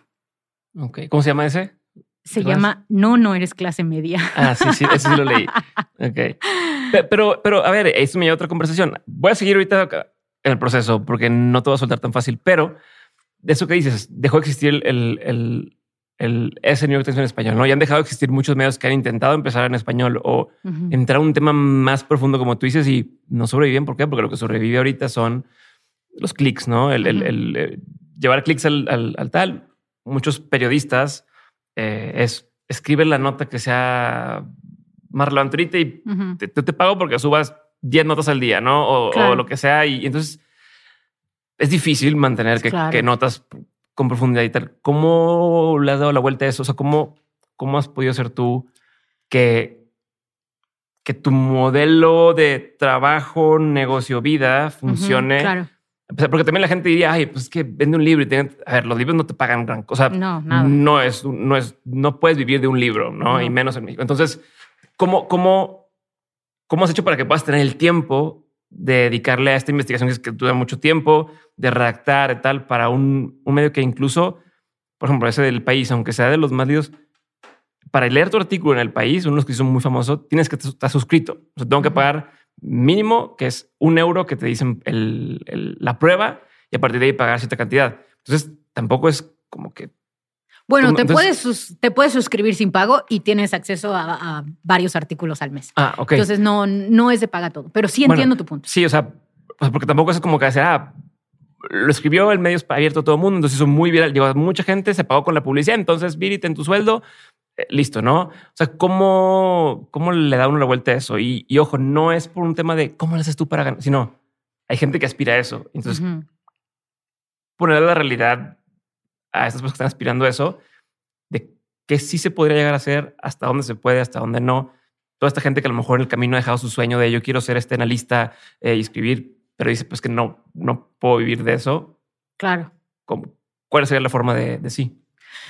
Bueno, eh, creo que debo reconocer que yo eh, he tenido mucha suerte, porque yo he encontrado medios que aprecian el tipo de periodismo que yo hago y que están dispuestos a invertir en un periodismo que toma tiempo, en un periodismo que requiere investigación eh, y en un periodismo que no necesariamente no genera clics. O sea, te, digo, un, buen artículo investigado y, bien comunicado te, se lee más que un maquinazo eh, que haces en cinco minutos, ¿no?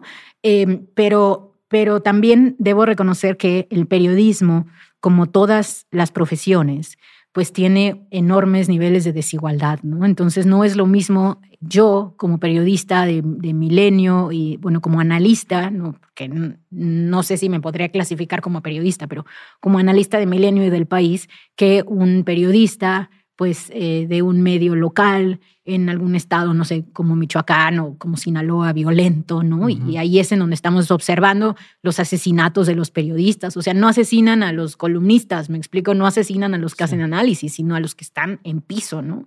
Y creo que es muy importante reconocer el, gran eh, trabajo y el gran valor del periodismo de a pie, eh, que no es lo que yo hago, yo hago periodismo de análisis.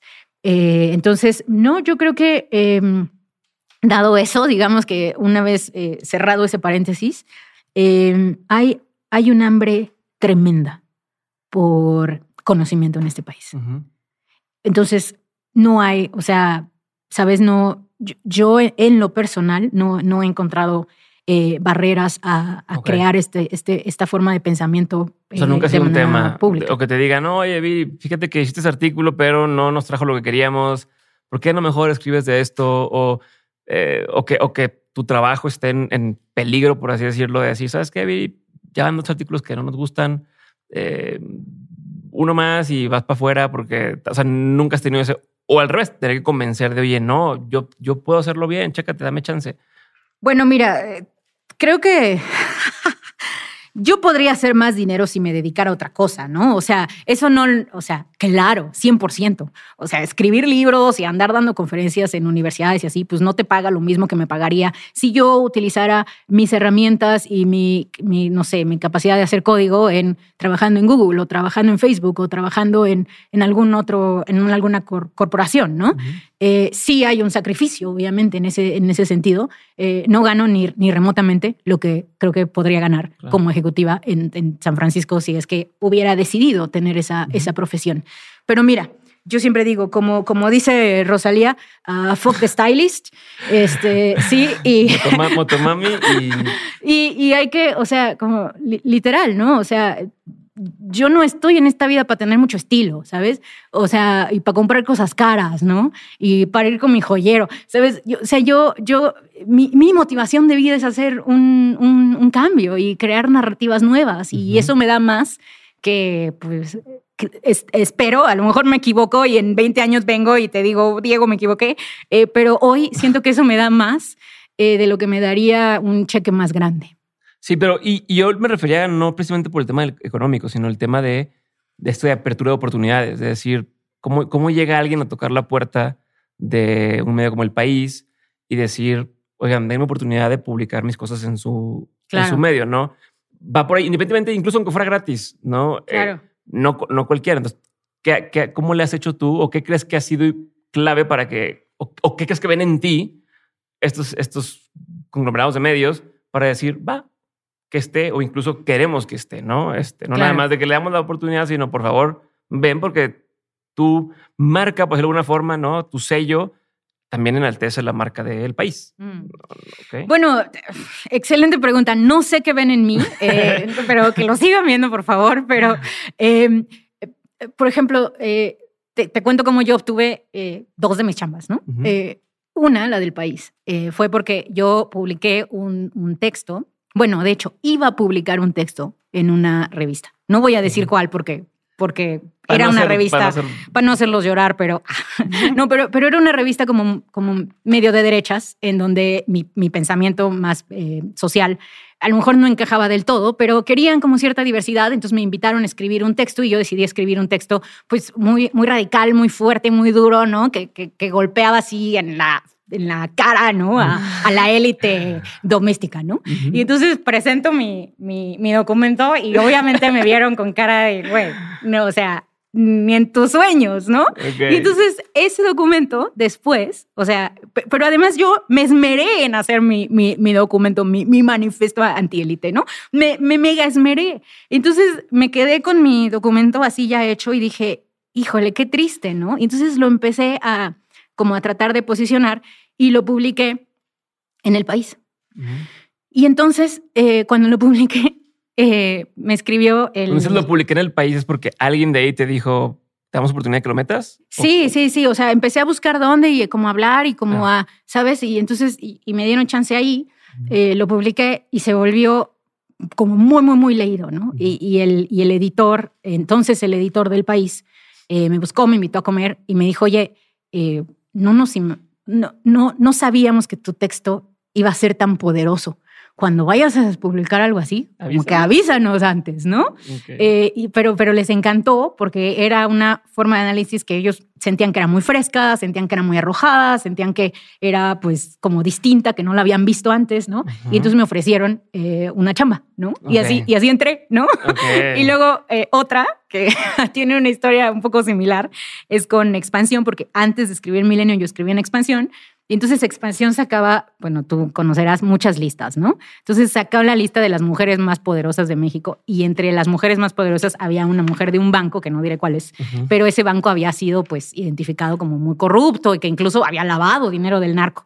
Y entonces yo en mi Twitter dije, ¿cómo es posible que entre las mujeres más poderosas, eh, pero así uno... Tú trabajando ya... No, no, no, ah. yo fuera, yo ah, fuera. ¿Cómo es posible que entre las mujeres más poderosas metan a esto del banco que es un ladrón, lavador de dinero, ¿no? Y, pero, pero un tuit así como, pues muy, como muy, muy, muy, muy duro, muy fino, muy enérgico, ¿no? Así como bien escrito, chingón. Y me escribió el editor de, Expansión. Mm. Y me dijo, oye, tienes razón. Yo les dije. Ah, ok. O sea, yo, estoy contigo. y me invitó a participar, ¿no?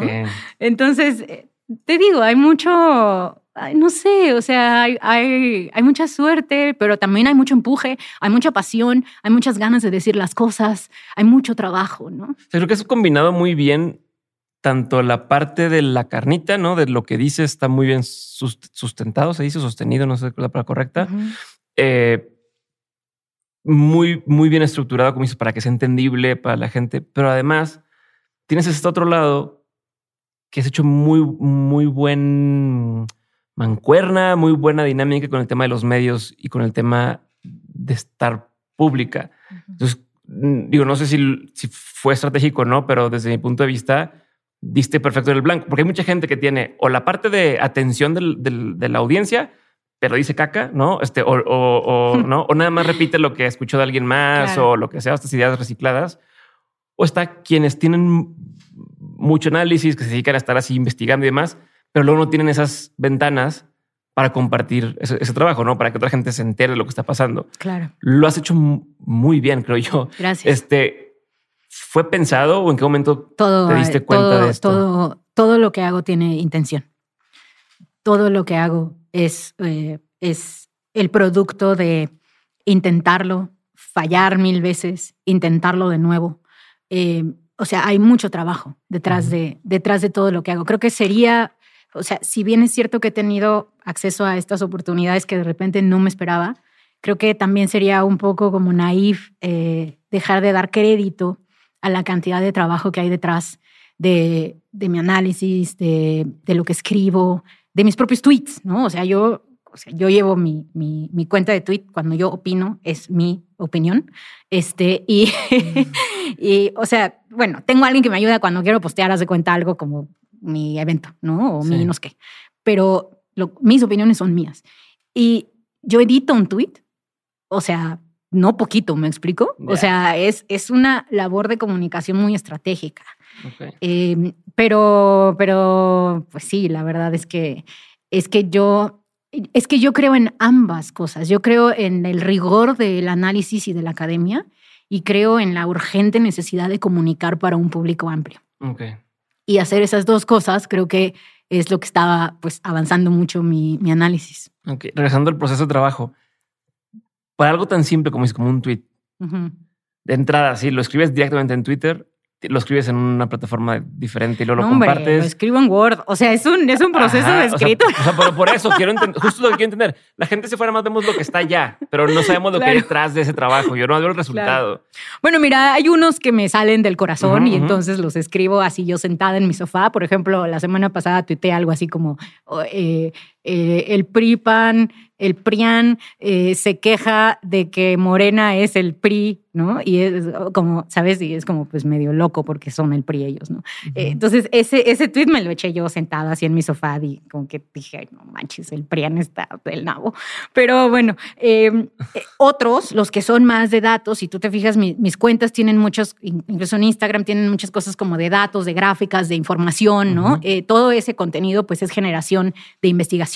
Entonces, investigación investigo, cuando encuentro, por ejemplo, una base de datos interesante, la analizo, hago gráficas, eh, me meto a ver qué dice, trato de pensar, oye, ¿qué es lo interesante de esto? Eh, ¿Qué es lo que yo no sabía sobre esto? ¿Qué es lo que quiero comunicar? Eh, y genero las gráficas, escribo los tweets, los reviso en Word, ¿no? Este, y luego ya los, los subo, ¿no? Y tengo una plataforma que los sube, ¿no? Entonces uso una, una plataforma que los sube o a veces los voy subiendo yo desde mi WhatsApp, voy como subiendo cosas, ¿no? pero considero mi plataforma de Twitter pues como un servicio de información. O sea, no es nada más mi, como de mi ronco pecho, ¿sabes? Aunque luego sí, pues me echo, no sé, este, pongo la canción que estoy escuchando y el Daddy Yankee y todo eso, ¿no? Pero, pero, pero en realidad sí hay intención de generación de contenido. Medio. Claro. Es como un medio. Sí, es un medio. Ese es el medio de mi voz. Ok. Y regresándome al tema de cómo escribes para los, artículos, ¿cuánto te tardas en hacer un artículo? O sea, ¿cómo es el Es súper variable. Es súper variable. Haz de cuenta, yo tengo artículos que llevo trabajando, no sé, cuatro semanas. Tengo artículos que llevo trabajando seis semanas. Eh, y obviamente como se van durmiendo y van despertando, ¿no? Y tengo artículos que salen en, no sé, un día o salen en dos días, ¿no? Pero generalmente esos son eh, sobre temas que yo ya había... investigado. Claro, que yo ya había investigado anteriormente. Entonces tengo como un pipeline, o sea, es como un sistema de producción en donde eh, tengo un pipeline de ideas. Fíjate como me vas diciendo, no, yo empezaste con, no, pues tengo una carpeta y pongo, y cada vez más dando más Bueno, esas carpetas son mi pipeline, ¿no? De ideas. Ajá, pero como... Esas son. Pero ya es diferente que me digas, tengo carpetas sea, tengo un pipeline, o sea, lo veo como, como una especie de, línea de, producción. Y luego, pero a veces falla un producto, ¿no? Entonces digo, ah, no, esto no era buena idea y ya se tira, ¿no? a, ver, Viri, ahí te va. Vamos a hacer un paso hacia atrás y es, por favor, y de forma detallada, dame el proceso de, cómo, cómo, o sea, qué hay detrás es de, lo un poco artesanal. de lo que yo veo. Aunque es artesanal, pero es de lo que yo leí en la nota esta del país. ¿Qué hubo? ¿Cómo llegaste a eso?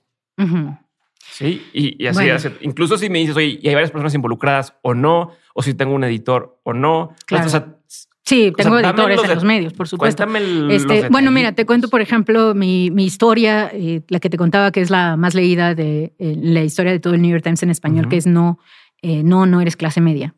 esa historia surgió a partir de, yo diría honestamente, meses de investigación en las cuales yo estaba medio obsesionada por entender quién era la clase media en México, qué es esa cosa que llamamos clase media, y por entender la distribución del, ingreso en México. Entonces, hablé con eh, pues un investigador. Eh, es que es, es, un, es un poco artesanal, te lo comento, porque eh, yo tengo en mi calendario espacios de dos horas para pensar. Así. Entonces, en ese momento no voy a tomar llamadas, no voy a contestar WhatsApps, no voy a hacer nada, voy a pensar y voy a aprender. ¿Todos los días tienes bloqueado? No, no todos los días, ojalá pudiera todos los días, pero, pero lo tengo sistémico. Eh, y entonces en esos espacios yo, o sea, entro a este espacio eh, pues eh, como, una, como una sábana blanca, ¿sabes?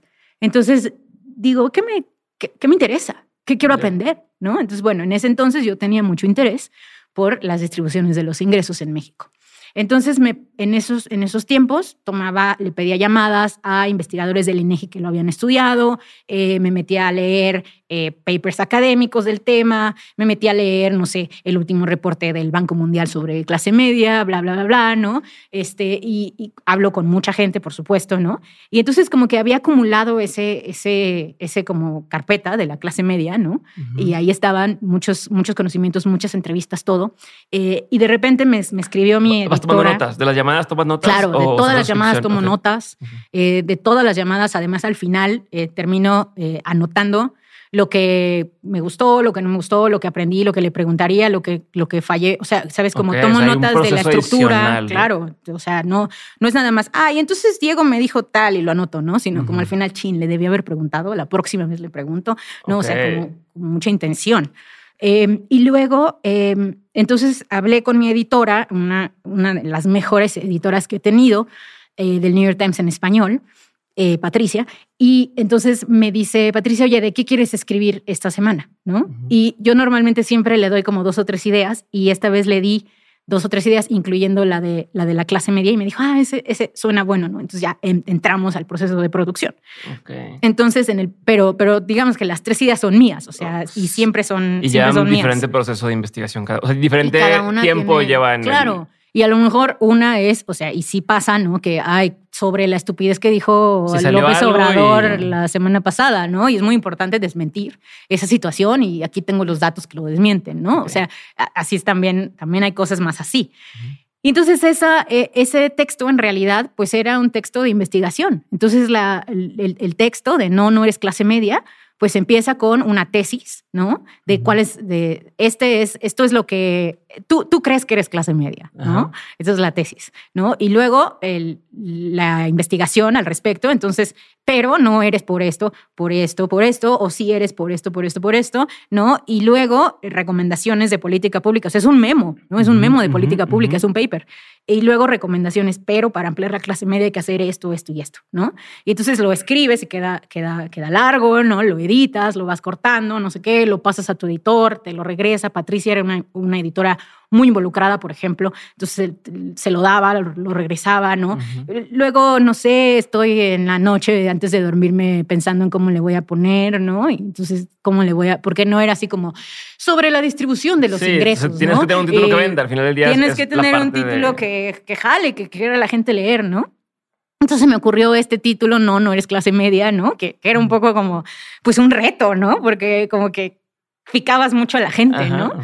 Eh, y ya, y salió y se volvió eh, un, texto muy bonito. Yo creo que en cierto sentido alimenta eh, posteriormente mi libro No es normal, en donde hablo también de las clases medias y de cómo expandirlas en México. Em, y y que hablas de que al final, bueno, al final del libro mencionas que donde debe estar la atención al final del día es cómo haces la clase media más grande. 100%. El, el, último capítulo, de hecho, es como una extensión de ese mismo artículo, en donde hablo de muchas formas de medir la clase media. O sea, ahí tú puedes ver, digamos, la investigación que sí, venía. Sí, a ver de todos lados cómo lo mide cada quien. Exacto. Toda esa investigación ya existía. Yo ya la había hecho en, mi carpeta de la clase media cuando publiqué mi artículo de, de sabes, de 6 mil caracteres, o bueno, menos, como 5 mil caracteres, ¿no? Eh, y entonces, eh, no sé, yo mando mis artículos, eh, mandé ese artículo, por ejemplo, pues con bases de datos, con fuentes, con porque pues, tienes que adjuntar eh, todas tus evidencias para que las, las chequen los, los fact-checkers, ¿no? Em, y, y, ya, y bueno, bonito porque la gente lo leyó, le gustó mucho, se hicieron TikToks, se hicieron videos en Instagram de los de chavitos como hablando del tema, eh, padrísimo, ¿no? Entonces yo hago investigación, ¿sabes? O sea, lo, lo, que te estoy contando es la misma manera en la cual yo hice mi tesis doctoral, es la misma manera en la cual yo he escrito cada uno de mis papers académicos y es la misma manera en la que opera cualquier académico. O sea, no, no, no hay diferencia en, en, lo, en, lo, que te estoy planteando. La diferencia es que yo tengo el, privilegio de poderlo hacer desde el periodismo. Sí. Eh, y, y, que me tomo la, la, la, chamba de hacerlo, pues. A ver, pero mencionaste ahorita que tenías varios temas a medias, ¿no? Que tienes ahí. ¿Cuáles son algunos de estos temas que te interesa? Porque te iba a preguntar primero, ¿cómo, cómo, no te quedas, ¿cómo no te quedas sin ideas para escribir cuando te dicen qué semana que queremos publicar? Pero ya me quedó claro que tienes claro. un sinfín. ¿Cuáles son algunos de estas temáticas que te dan curiosidad, que quieres seguir visitando o investigando o, aterrizando, ¿no? Vi en algún punto que hablabas de, como te decía, de la marihuana, algún punto estuviste muy clavada en el tema de la violencia y, de, y del narcotráfico y de tal. Ahorita estamos con este tema de, no sé cómo se puede decir, como el, tema de la economía o de la desigualdad en el, en el país. ¿Qué otras cosas tienes ahí que dices, me encantaría saber más de esto? O... Claro. Bueno, tengo mi, no, no, traigo ahorita aquí mi teléfono al lado, pero tengo una, un listado en mi, en mi iPhone porque uno nunca sabe cuándo llegan las ideas. Tengo un listado en mi iPhone de como ideas que quiero abordar, pero por ejemplo ahorita estoy eh, muy interesada en entender cómo está cambiando el consumo de drogas, particularmente de metanfetaminas en México. Eh, estoy también muy interesada en eh, a dónde y cómo están llegando las remesas en el país. Eh, estoy muy interesada también en entender eh, cuáles son los mecanismos específicos que utilizan los ricos para evadir impuestos. Eh, estoy muy interesada en entender el tema de prisión preventiva y cómo, cómo reducir la cantidad de, años que pasa nuestra gente en prisión preventiva sin que haya sentencia. Eh, o sea, tengo, tengo muchísimos. Tengo, tengo un problema muy grave, Diego, que es que tengo más temas que me interesan que tiempo para atenderlos. ajá. Y entonces, ¿cómo decides? Es la otra pregunta. ¿Cómo decides cuál es abordar primero, por dónde irte? Pues hay un, hay un momento de, mucho, de mucha ansiedad en donde tengo que decidir, ¿no? y, y entonces me siento y digo, bueno, voy con esta, ¿no? Entonces, por ejemplo, ahorita quiero entrarle a una de las que ya estoy a dos de, de, decir ya voy a entrarle serio, es el tema de los ferrocarriles y del monopolio que existe, bueno, el duopolio que existe de ferrocarriles en México, ¿no? Eh, entonces estoy a dos de entrarle y ya cuando le entro, pues ya es una inmersión completa, hablar con gente, investigar, bla, bla, bla, ¿no? Pero desde, desde hace como varios eh, meses he tenido, por ejemplo, estuve con eh, Tatiana Cloutier, la secretaria de Economía, fuimos a comer y, le, me, contó un poquito el tema, le pregunté y me contó un poquito, ¿no? Y así como que voy, voy picando, ¿no? Como con distinta gente que voy reuniéndome, hablo con mucha gente sobre, sobre estos temas, ¿no? Pero es un poco artesanal, honestamente me escucho y no había pensado en el proceso productivo, ¿no? Ok. pero, es que es lo, que luego alguien dice, bueno, ¿cómo puedo?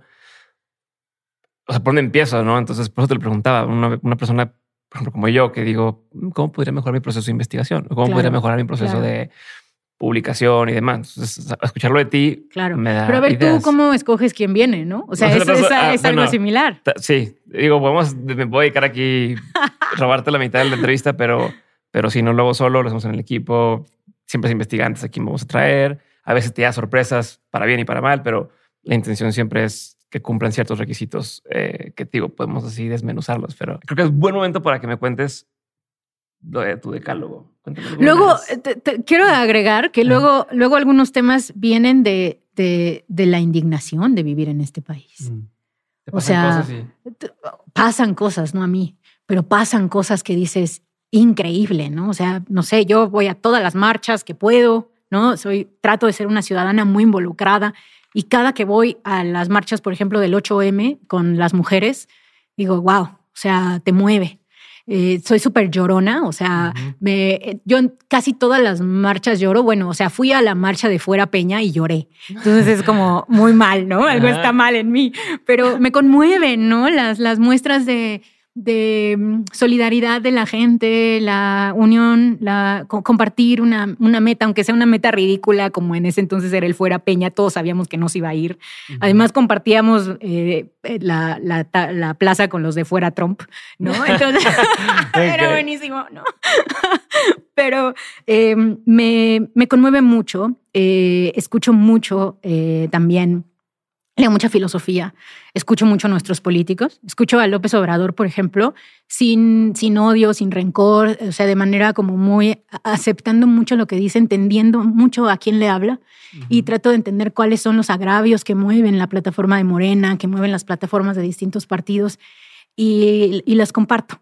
Y creo que eso me da o sea, material para echar al cielo, ¿sabes? Porque este país debería ser otro. Este país debería ser un país de oportunidad. con los recursos y con todo lo que Con lo que tenemos, no deberíamos ser un país con el 53% de la población viviendo en pobreza. Eh, entonces, es, es, infinito la cantidad de temas, ¿no? Y, lo que falta es tiempo para hacerlo de manera seria.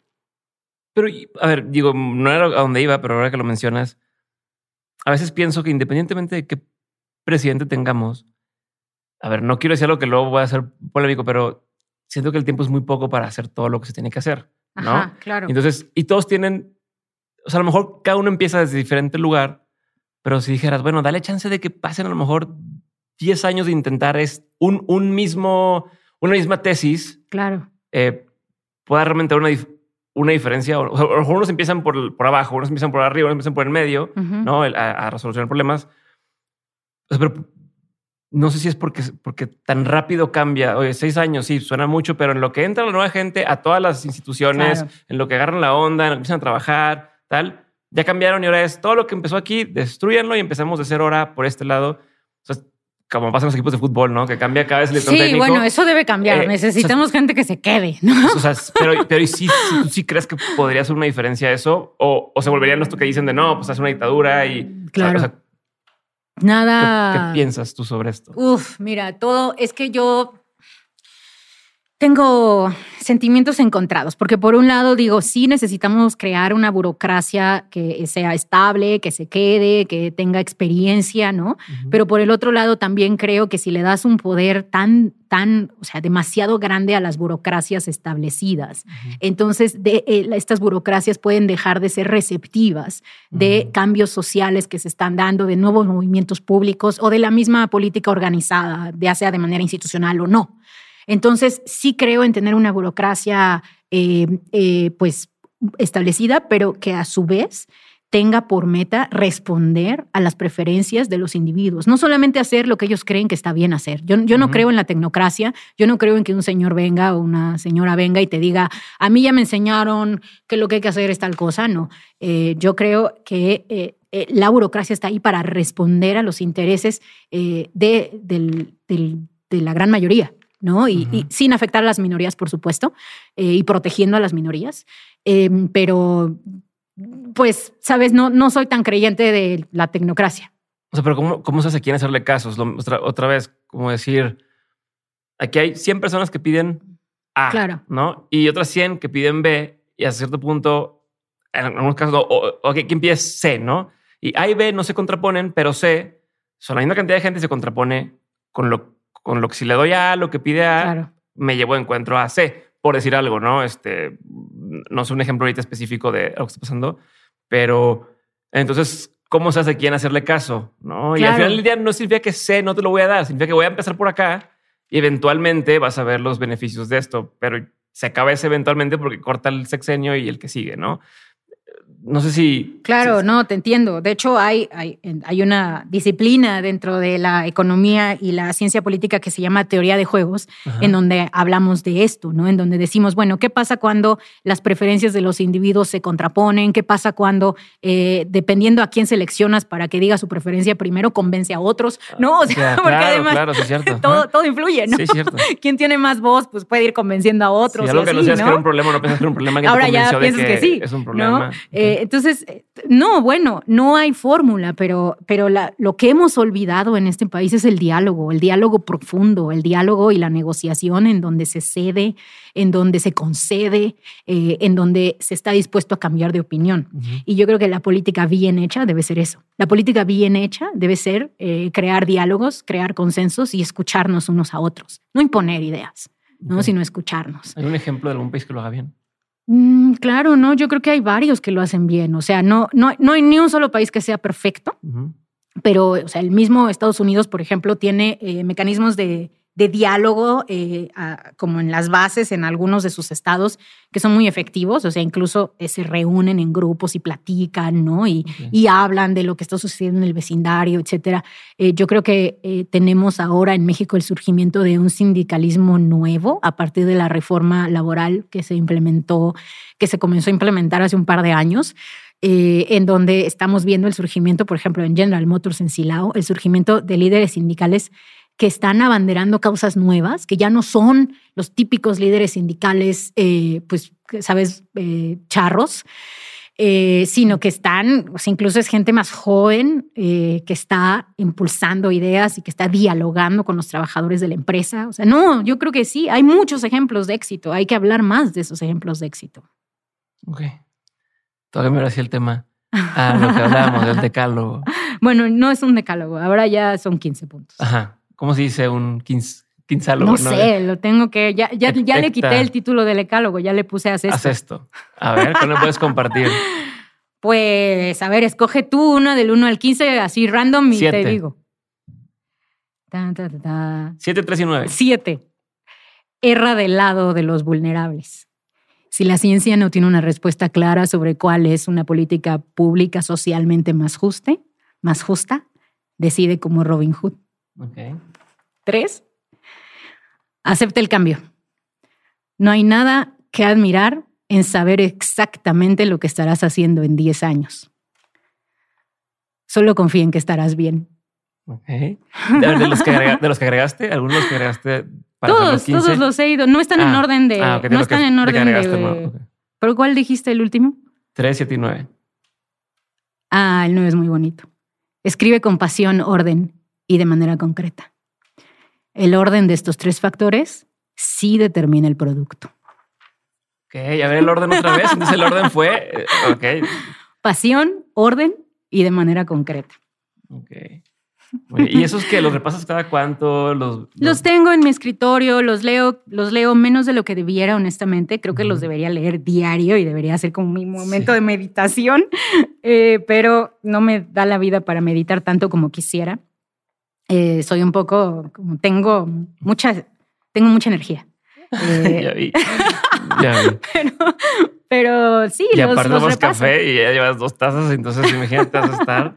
No, no, ya el café ya no me hace tanto. Ok. ¿La posata se puede saber qué? No. De plan, no. Ok, es top secret. Top secret, pero ya la platicamos. De, todo esto ya platicamos. Ok. Ahí te va. Vamos a pasar entonces a la parte de preguntas concretas. Dime. Ok, la pregunta es concreta, la respuesta, la extensión que tú quieras. Contestes y vamos avanzando. ¿Cuál ha sido uno de los mejores consejos que te han dado? Un gran profesor de... Una vez me, me pasó que hice un proyecto muy ambicioso o estaba intentando hacer un proyecto muy ambicioso en el doctorado y falló, pero no falló poquito, falló estrepitosamente. O sea, salió muy mal y le había dedicado yo como varios yo creo que muchos meses de mi vida hacer eso. Y entonces fui yo muy derrotada a ver a mi asesor y le conté que había fallado, ¿no? Me dijo, qué bueno, falla más, eh, ¿no? Porque el que, el que no intenta no falla eh, y, sigue, o sea, sigue intentando, sigue innovando, sigue buscando. Eh, y lo he hecho desde entonces y ha salido muy bien. ¿Qué es un consejo que tú antes dabas como un buen consejo y que ya no darías? Bueno, en eso me eh, creo que eh, tiene que ver con el síndrome de, impostor, que es que creo que anteriormente cuando me hablaban del síndrome de, impostor, yo decía, no, pues eh, entra al cuarto y sacúdetelo, ¿no? Y levanta los brazos y sigue adelante. Pero ahora creo que el síndrome de, impostor en realidad es reflejo de, pues, de, una realidad, que es que cualquier persona que esté en una posición de poder o cualquier persona que esté en una posición de influencia, e, es verdad que llegó ahí porque era talentosa, pero había mucha más gente talentosa también que pudo haber llegado ahí. Eh, y creo que es muy importante reconocer eso y eh, entrar a estos, a estos lugares con más humildad, eh, con, con, más trabajo y, reconociendo estos, estos privilegios. Perfecto. ¿Qué opinión tienes que poca gente comparte contigo? bueno, a mí sí me gustan los gobiernos mayoritarios. Creo que en México nuestro temor del PRI, que fue una, pues, dictadura blanda eh, por muchos años, eh, nos hizo muy temerosos de las mayorías. Y entonces como que nos comparamos la idea de que el, el, único gobierno funcional es el gobierno que está dividido, en donde el Congreso lo domina un partido y el Ejecutivo lo domina otro. Pero ese gobierno dividido es también un gobierno muy desempoderado. Es un gobierno en donde no se pueden avanzar los cambios más profundos que necesita nuestro país y en donde no se pueden avanzar eh, pues, ideas que, que, sabes, que que a veces van a ser difíciles de implementar. Entonces yo eh, no voto dividido, ¿sabes? O sea, yo voto, o sea, si voy a votar por un presidente o por un gobernador o lo que sea, y, creo en esa persona y por eso estoy votando por él o ella, eh, le doy las herramientas para que implemente su agenda y voto, voto por ese partido también en el Congreso. como dices, ya está esta persona, tiene ideas que a ti te gustan, pero nadie se las acepta o no pasa. O sea, y si no creo, pues no voy a votar, ¿me explico? Pero, pero es que eh, el momento del voto es un momento muy definitorio. Entonces, a lo mejor estás escogiendo entre muchos males, pero tú estás seguro que esa persona es el menor, el, es el mal menor. Entonces, dale las herramientas para que sea el mal menor. No se las des a los otros que tú consideras que son peores, ¿no? Pero esa es una opinión impopular en nuestro, en nuestro país. Está bien, está bien. Pues, lo quería saber. Eh, ¿Qué es algo que la gente no sabe de ti y que si supiera le sorprendería? Em, yo creo que, bueno, me gusta mucho bailar cumbia y bailo mucha cumbia. no sé si sea una, algo que sorprenda a la gente, pero eh, soy muy cumbianchera y me encanta el sonidero y bailo. Perfecto.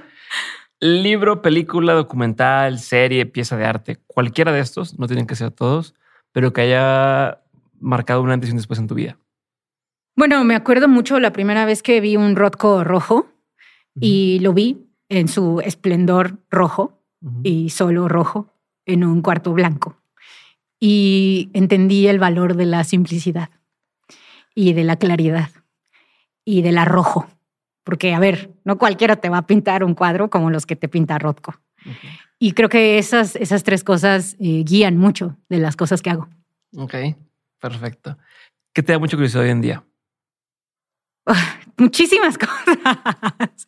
Tengo un problema de tener demasiada curiosidad, muchísimas cosas. Pero no hay cosas que no vayan dentro de tu trabajo. O sea, porque también dijiste que te da curiosidad eh, o sea, bueno, me tengo cinco o seis cosas relacionadas. Bueno, tengo un problema, Diego. Tengo, te voy a tener que confesar un problema que es que yo eh, eh, encuentro tan, tan interesante lo que sucede en nuestro país, el día a día de México y, y de su economía y de su política, etcétera, que a veces pienso que no hay ¿sabes? No hay un solo libro, eh, no hay una sola novela que supere la, la, realidad que tú puedes leer en el día a día en los periódicos. O sea, honestamente yo a veces leo historias que digo, parece ficción.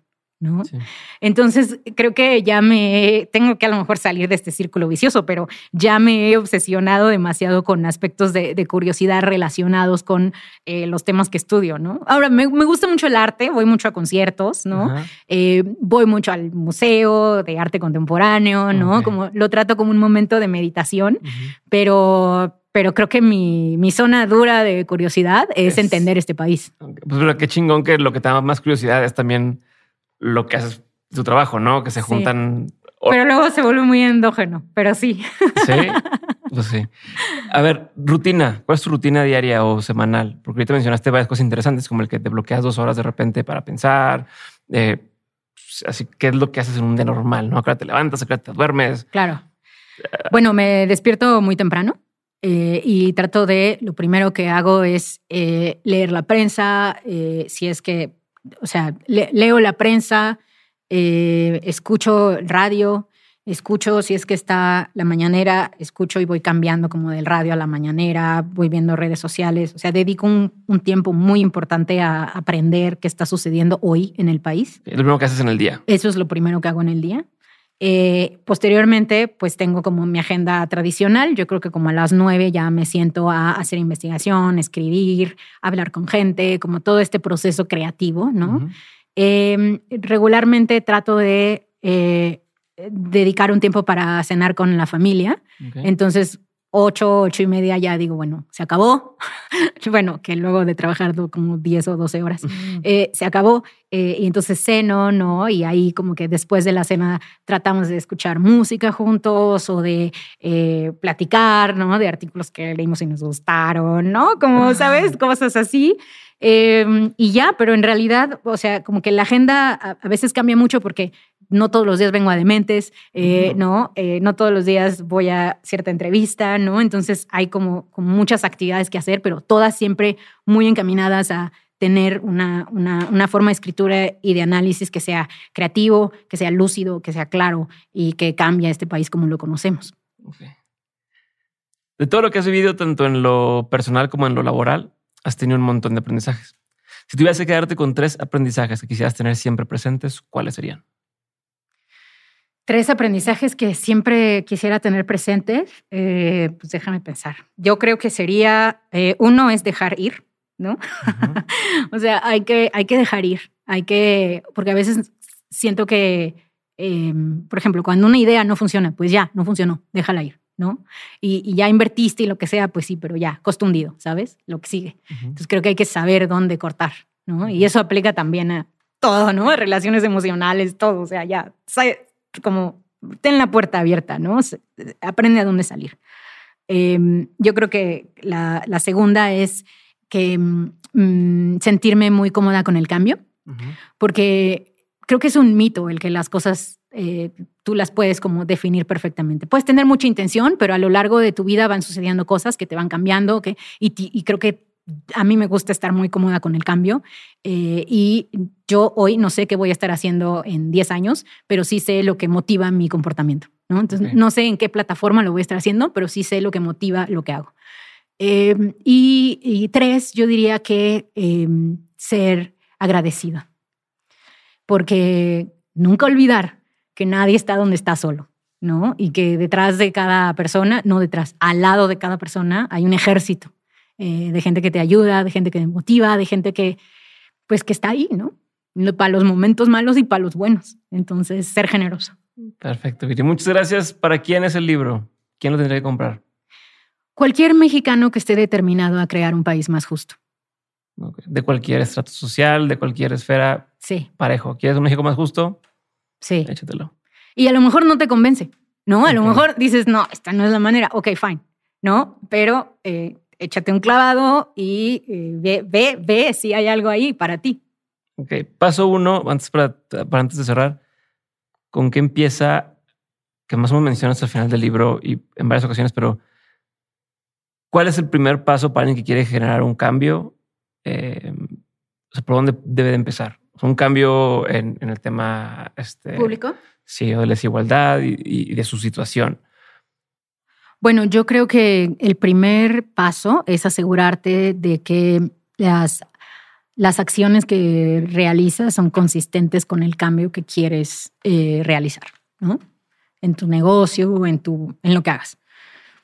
Em, y la segunda, pues, es eh, organizarte con otros, porque la realidad de la democracia es que no se hace ningún cambio solo. Ese es el modelo que escogimos. Es un modelo, si tú quieres, muy imperfecto, eh, pero es el modelo que escogimos. Entonces, sin organización con otros, sin que hables con tus vecinos, sin que te animes a, ¿sabes?, a hablar con personas que no piensan como tú, pues no se va a hacer nada porque esto se hace en colectivos.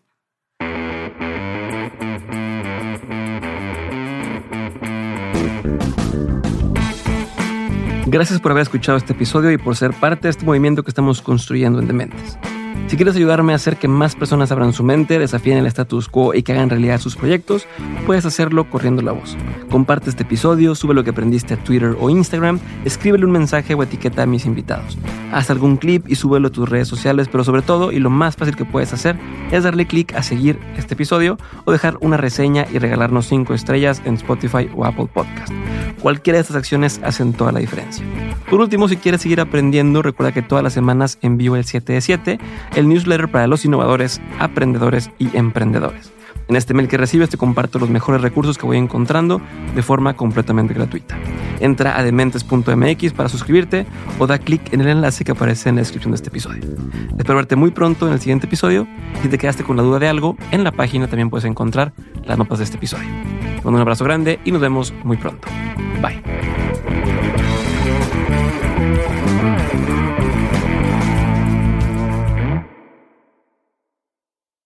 Hey guys, it is Ryan. I'm not sure if you know this about me, but I'm a bit of a fun fanatic when I can. I like to work, but I like fun too. It's a thing. And now the truth is out there. I can tell you about my favorite place to have fun. Chumba Casino. They have hundreds of social casino style games to choose from with new games released each week. You can play for free anytime, anywhere and each day brings a new chance to collect daily bonuses. So join me in the fun. Sign up now at ChumbaCasino.com. No purchase necessary. Group. Void were prohibited by law. See terms and conditions. 18 plus.